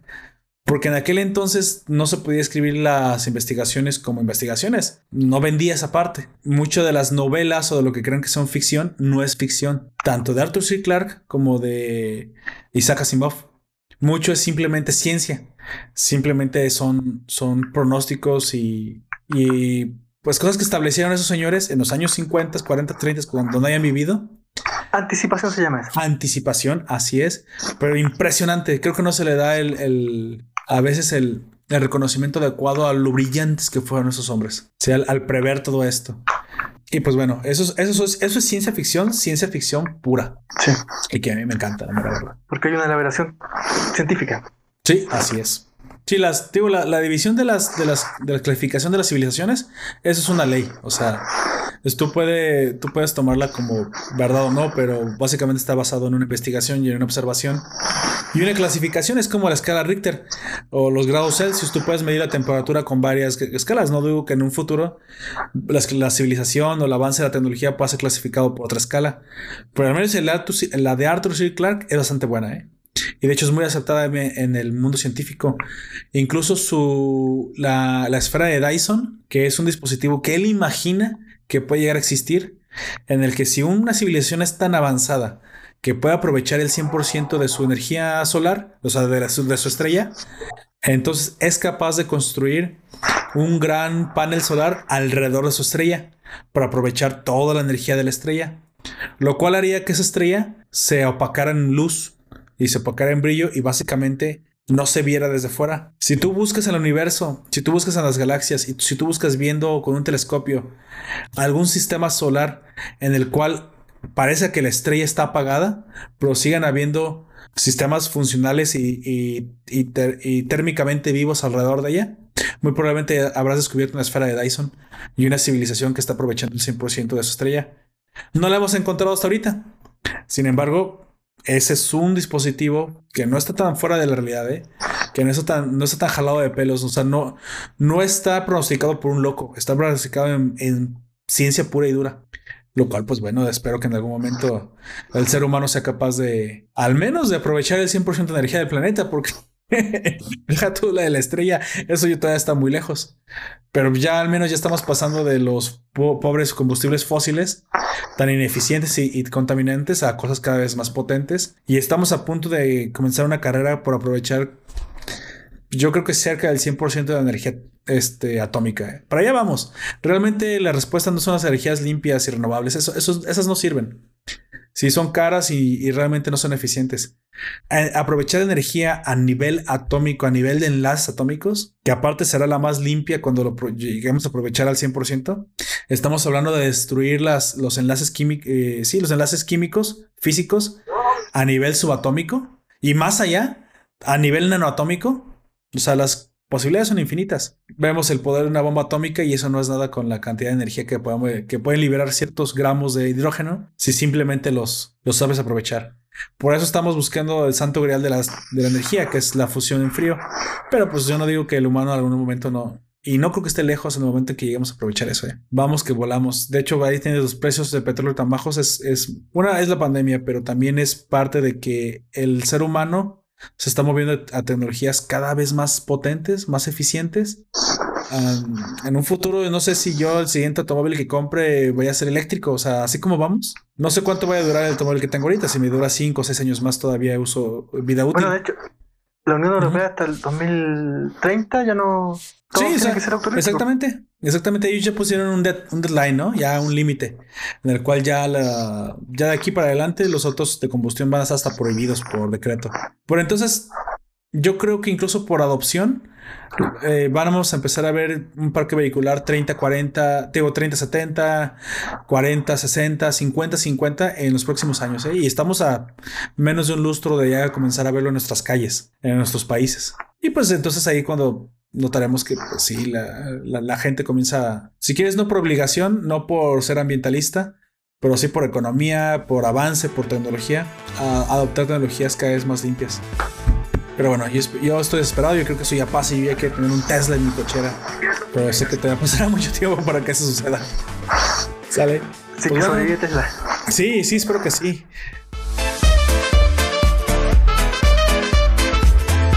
Don Comics tiene algo más que mencionar, algún un chascarrillo más que decir, Nada, lo que quiera Solo comentarnos. a, a propósito de la recomendación esa, te dejé un enlace a una serie que se llama Historias de Cuarentena, Ah, ok. que es una serie que está, una serie chilena que está haciendo un canal mega que me parece es una idea muy muy buena porque agarró Ujú. varios conceptos, agarró el concepto de cuarentena, agarró el, el uso que se hace de, de las webcam, de, la, de las teleconferencias, y da ¿Cómo esa está? sensación, sensación, sí, sensación, sensación más de agobio. Y son las entrevistas o eh, tratamientos que hace un psi- psicólogo. Ah, ok. Y está bien escrita, va tampoco de- deshilachando, como te digo, me gustó. Es, es- no busca más elementos que la ser una historia interesante, no, no sé, no sé, no, Ah, no- perfecto, no sí, pone efecto especial ni nada. Y me gustó estas historias de cuarentena. Bueno, entonces ahí lo tienen, eh, claro que sí, vamos a, revisar ese vínculo y precisamente lo podrán ver en la... eh, voy a agarrar todos esos vínculos, los voy a poner en la descripción de este podcast, tanto en YouTube como, como ya cuando en su formato podcast. Este, también aprovecho para informar que si esto tiene éxito, este tipo de grabaciones, direct, saldrán mucho más rápido. Sí, eh, espero... No es secreto para nadie que YouTube y el copyright no son no son este, bueno, más bien la infracción al, al copyright son demasiado eh, graves, o sea, para él son, son muy extremos, no te permiten unos cuantos segundos de algo que detecten como copyright. Entonces es un poco difícil a veces eh, editar o poner producción tomando material. Si quieres como para incluso solo apoyar el, el- la creación de contenido. En- entonces este tipo de videos que se hacen mediante, o sea, la gente del podcast no tiene por qué, si no le, si no quiere, no necesita ver el directo, no necesita ver los videos en YouTube. Al contrario, eso solo, solo son un apoyo visual para las personas que usan esta plataforma. Sin embargo, sí me habilita a hacer más fácil y más rápida la subida del material a YouTube. Sí, porque siempre está trazada eh, de, acuerdo al podcast. Que obviamente el podcast requiere edición y tiene una... Es más disfrutable, básicamente. Sí, sí, sí, me tardo más, pero es un formato más disfrutable, con más producción, este, con, con los ruidos más editados, como debe ser, pues algo, algo más de calidad. Y esto será más, más como un directo que aprovecharé a subir a YouTube y ya no subiré los podcasts editados a YouTube. Sale ya, ya usaré los mismos directos que se producen aquí en el Facebook Live, porque una, el copyright me tiene loco, me tira dos, tres, cuatro, seis hasta. He llegado hasta la exageración. Yo creo que cerca de una decena de veces resubido un video por unos cuantos segundos que ni siquiera me permite tocar, solo para darle un poco de introducción o contexto a una de las crónicas que hacemos en el canal a veces sobre anime. Ah, No, no sé, es, es, es, ve muy delicado y tan delicado que ya me cansé. Entonces ya no trataré de subir el material editado a, a, sino el material raw, el material crudo, el material así como sale en el directo. También me preocupé porque los directos entonces tuvieran un poquito más de, de producción y se fueran vieran más bonitos, poniendo este pollo tridimensional que habla, con, con este con la interacción de Dog Comics más, más visual en el en los globitos de Discord ahí en la llamada. ¿Sale? Para que sea más disfrutable para ustedes que lo ven en YouTube, pero que también siga siendo el mismo formato que aman los que somos podcasteros. Sale Don Comics, entonces un, siempre un gusto y, yo no termino de agradecerle el tiempo que, que le dedica a esto. Es súper interesante. Yo a veces me quedo simplemente imaginando lo que me dice, veo los veo los las, las eh, carátulas de los cómics pasar, este, me hago un montón de ideas, es siempre siempre me han encantado las buenas historias y creo que ah, añadir este tipo de contenido junto con el manga y el anime que ya que ya disfruto no, no fue un error. Me parece incluso que comparten mucho de lo que a mí me gusta en las buenas historias. Claro, los artes son diferentes y ahora sí que cada quien tiene un gusto, pero yo suelo ser muy generalista, ¿eh? Muy probablemente, si ven mi biblioteca, voy a tener un anime, a un lado de un manga, a un lado de un cómic, a un lado de una novela gráfica y a un lado del Quijote. O sea, yo soy así. No, no me decido por uno solo, no, no me gusta un solo tipo de arte. Creo que todo, todo me gusta. Creo que solamente no consumo un tipo de, de contenido que son los audiolibros. Sí, porque ahí sí, y suena curioso porque a mí me gusta mucho el podcast, incluso me parece en estos momentos de mi vida más fácil consumir podcast que video, pero los audiolibros creo que, te voy a decir qué es lo que me pasa, Don Comics, escucho el audiolibro, de hecho, traté de escuchar La Niebla de Stephen King. No sé, pues ya debe ser famosa, debes de conocer al menos el argumento, visto la película o visto la serie que estaba en Netflix. Em, comencé a escuchar el audiolibro y me quedé imaginando un monstruo que estaba narrando. Y cuando volví en mí, o sea, me fui. Mi mente se fue a otro planeta. Y después de que terminé de imaginar, volví y ya no sé, y ya no había escuchado como 30 o 60 segundos del audio y ya no sabía, ya me había perdido la historia. Ya no sabía dónde estaba. Entonces necesito poder detenerlo porque me pongo a imaginarlo o le pongo toda la atención y no puedo ponerle toda la atención y me voy, o mejor lo leo porque me puedo detener. Y me pasa eso, ¿eh? Y por eso no puedo consumir audiolibro. Tal vez ese no, tal vez mi error fue consumir un audiolibro que da tanto a la imaginación, tal vez hubiera consumido algo, no sé, algo más ligero. Pero de, pronto, de entrada, eso, esa es la razón por la cual no consumo audiolibros. Pero ustedes sí consuman este podcast, ¿eh? Aunque se pongan a imaginar, siempre le pueden regresar. Esa es la gran ventaja de los podcasts. Pues bueno, Don Comics, por favor, eh, despídase y dígame dónde lo puedan encontrar aquí para que los oyentes sepan cuáles son sus canales. En mi canal de YouTube, Comics aquí ahora, y escribimos, espero que esta semana salga una nueva reseña en ¿Sí? ñoñoverso.cl y ñoño.cl ñoñoverso.cl y ñoño.cl. ñoño.cl. Y también en esta casa de Nación Pop. Así es, que ya saben que siempre estará el vínculo también al canal de YouTube y a los materiales que nos comparte eh, Don Comics en la descripción de estos audios, los que son especialmente dedicados a reseñas de cómics. A ver si lo puedo traer al mundo oscuro y de repente reseñamos un manga de ciencia ficción, que por ahí tengo uno en mente que podría gustarle Don Comics, pero eso ya lo veremos en el futuro. Perfecto. Que es ciencia ficción, ciencia ficción. Sí. De hecho, hay película en, Netflix adaptación de uno de los. Son seis tomos y está adaptado un tomo nada más que se llama Blame. B-L-A-M-E. Blame. Que es como. La traducción de blame sería como culpar. Pero en este caso se está usando como la onomatopeya de un disparo. Blame. sí, no, no, no, es un verbo en este caso. O quién sabe, tal vez es un juego de palabras o lo que tú te quieras imaginar. Pero es ciencia ficción, ciencia ficción pura, donde ya hablamos de esfera de Dyson, donde hablamos de civilizaciones clase 4, la tecnología de la manipulación de la materia a su más alto grado, de la deshumanización de la materia orgánica, estamos hablando de esas cuestiones que solamente pueden haberse gestado en la mente, por ejemplo, de Isaac Asimov o de Arthur C. Clarke. Pero en este, en este caso, por Tsuomi Nihei, un mangaka de verdad que creo que es el mejor del género. Pero ya en su debido momento y ya con el tiempo. Son seis tomos, pero son largos. Pero es un tomo muy visual. Tiene pocos, pocas, pocos diálogos. Y básicamente el señor es un arquitecto frustrado porque cada viñeta tiene un detalle como solamente el arte japonés de sombreado lo puede mostrar. Pero bueno, entonces yo también me despido. Estuvo con ustedes también eh, Poperto, de Nación Poperto, con nuestro invitado premium de cómics, Don Comics. Y pues también no, no le mandé un saludo cuando comencemos, pero aprovecho para mandar un saludo a Life Anime Bo, que también es un podcast amigo. Se los voy a dejar también aquí en la descripción por si quieren ir a escucharlos. Acaban de hacer un último podcast, ¿no? Usted también estuvo ahí, Don Comics. Este, ¿cómo se llamó? ¿De qué trataron el tema? No tiene un tema específico, ¿verdad? Ustedes son de variedad. Sí, de variedad. Em, me parece que se diseñó un anime. Anime. Yo también estuvo un poquito, un poquito rato. Uh y no, no lo escuché tampoco. Pero. Claro, es que bueno, como se la mitad. Yo no, terminé de escuchar, voy a la mitad de ese podcast. Se reseñó un, un anime. Un anime, perfecto. Bueno, entonces los, eh, lo pueden encontrar en Evox, así como nosotros, a Life Anime Pues bueno, me despido. Les recuerdo que nos pueden escuchar en Evox. Recientemente también estamos en la, en la, plataforma de Anchor, eh, Google Podcasts, YouTube y Spotify. Hasta la próxima. Saludos muchachos.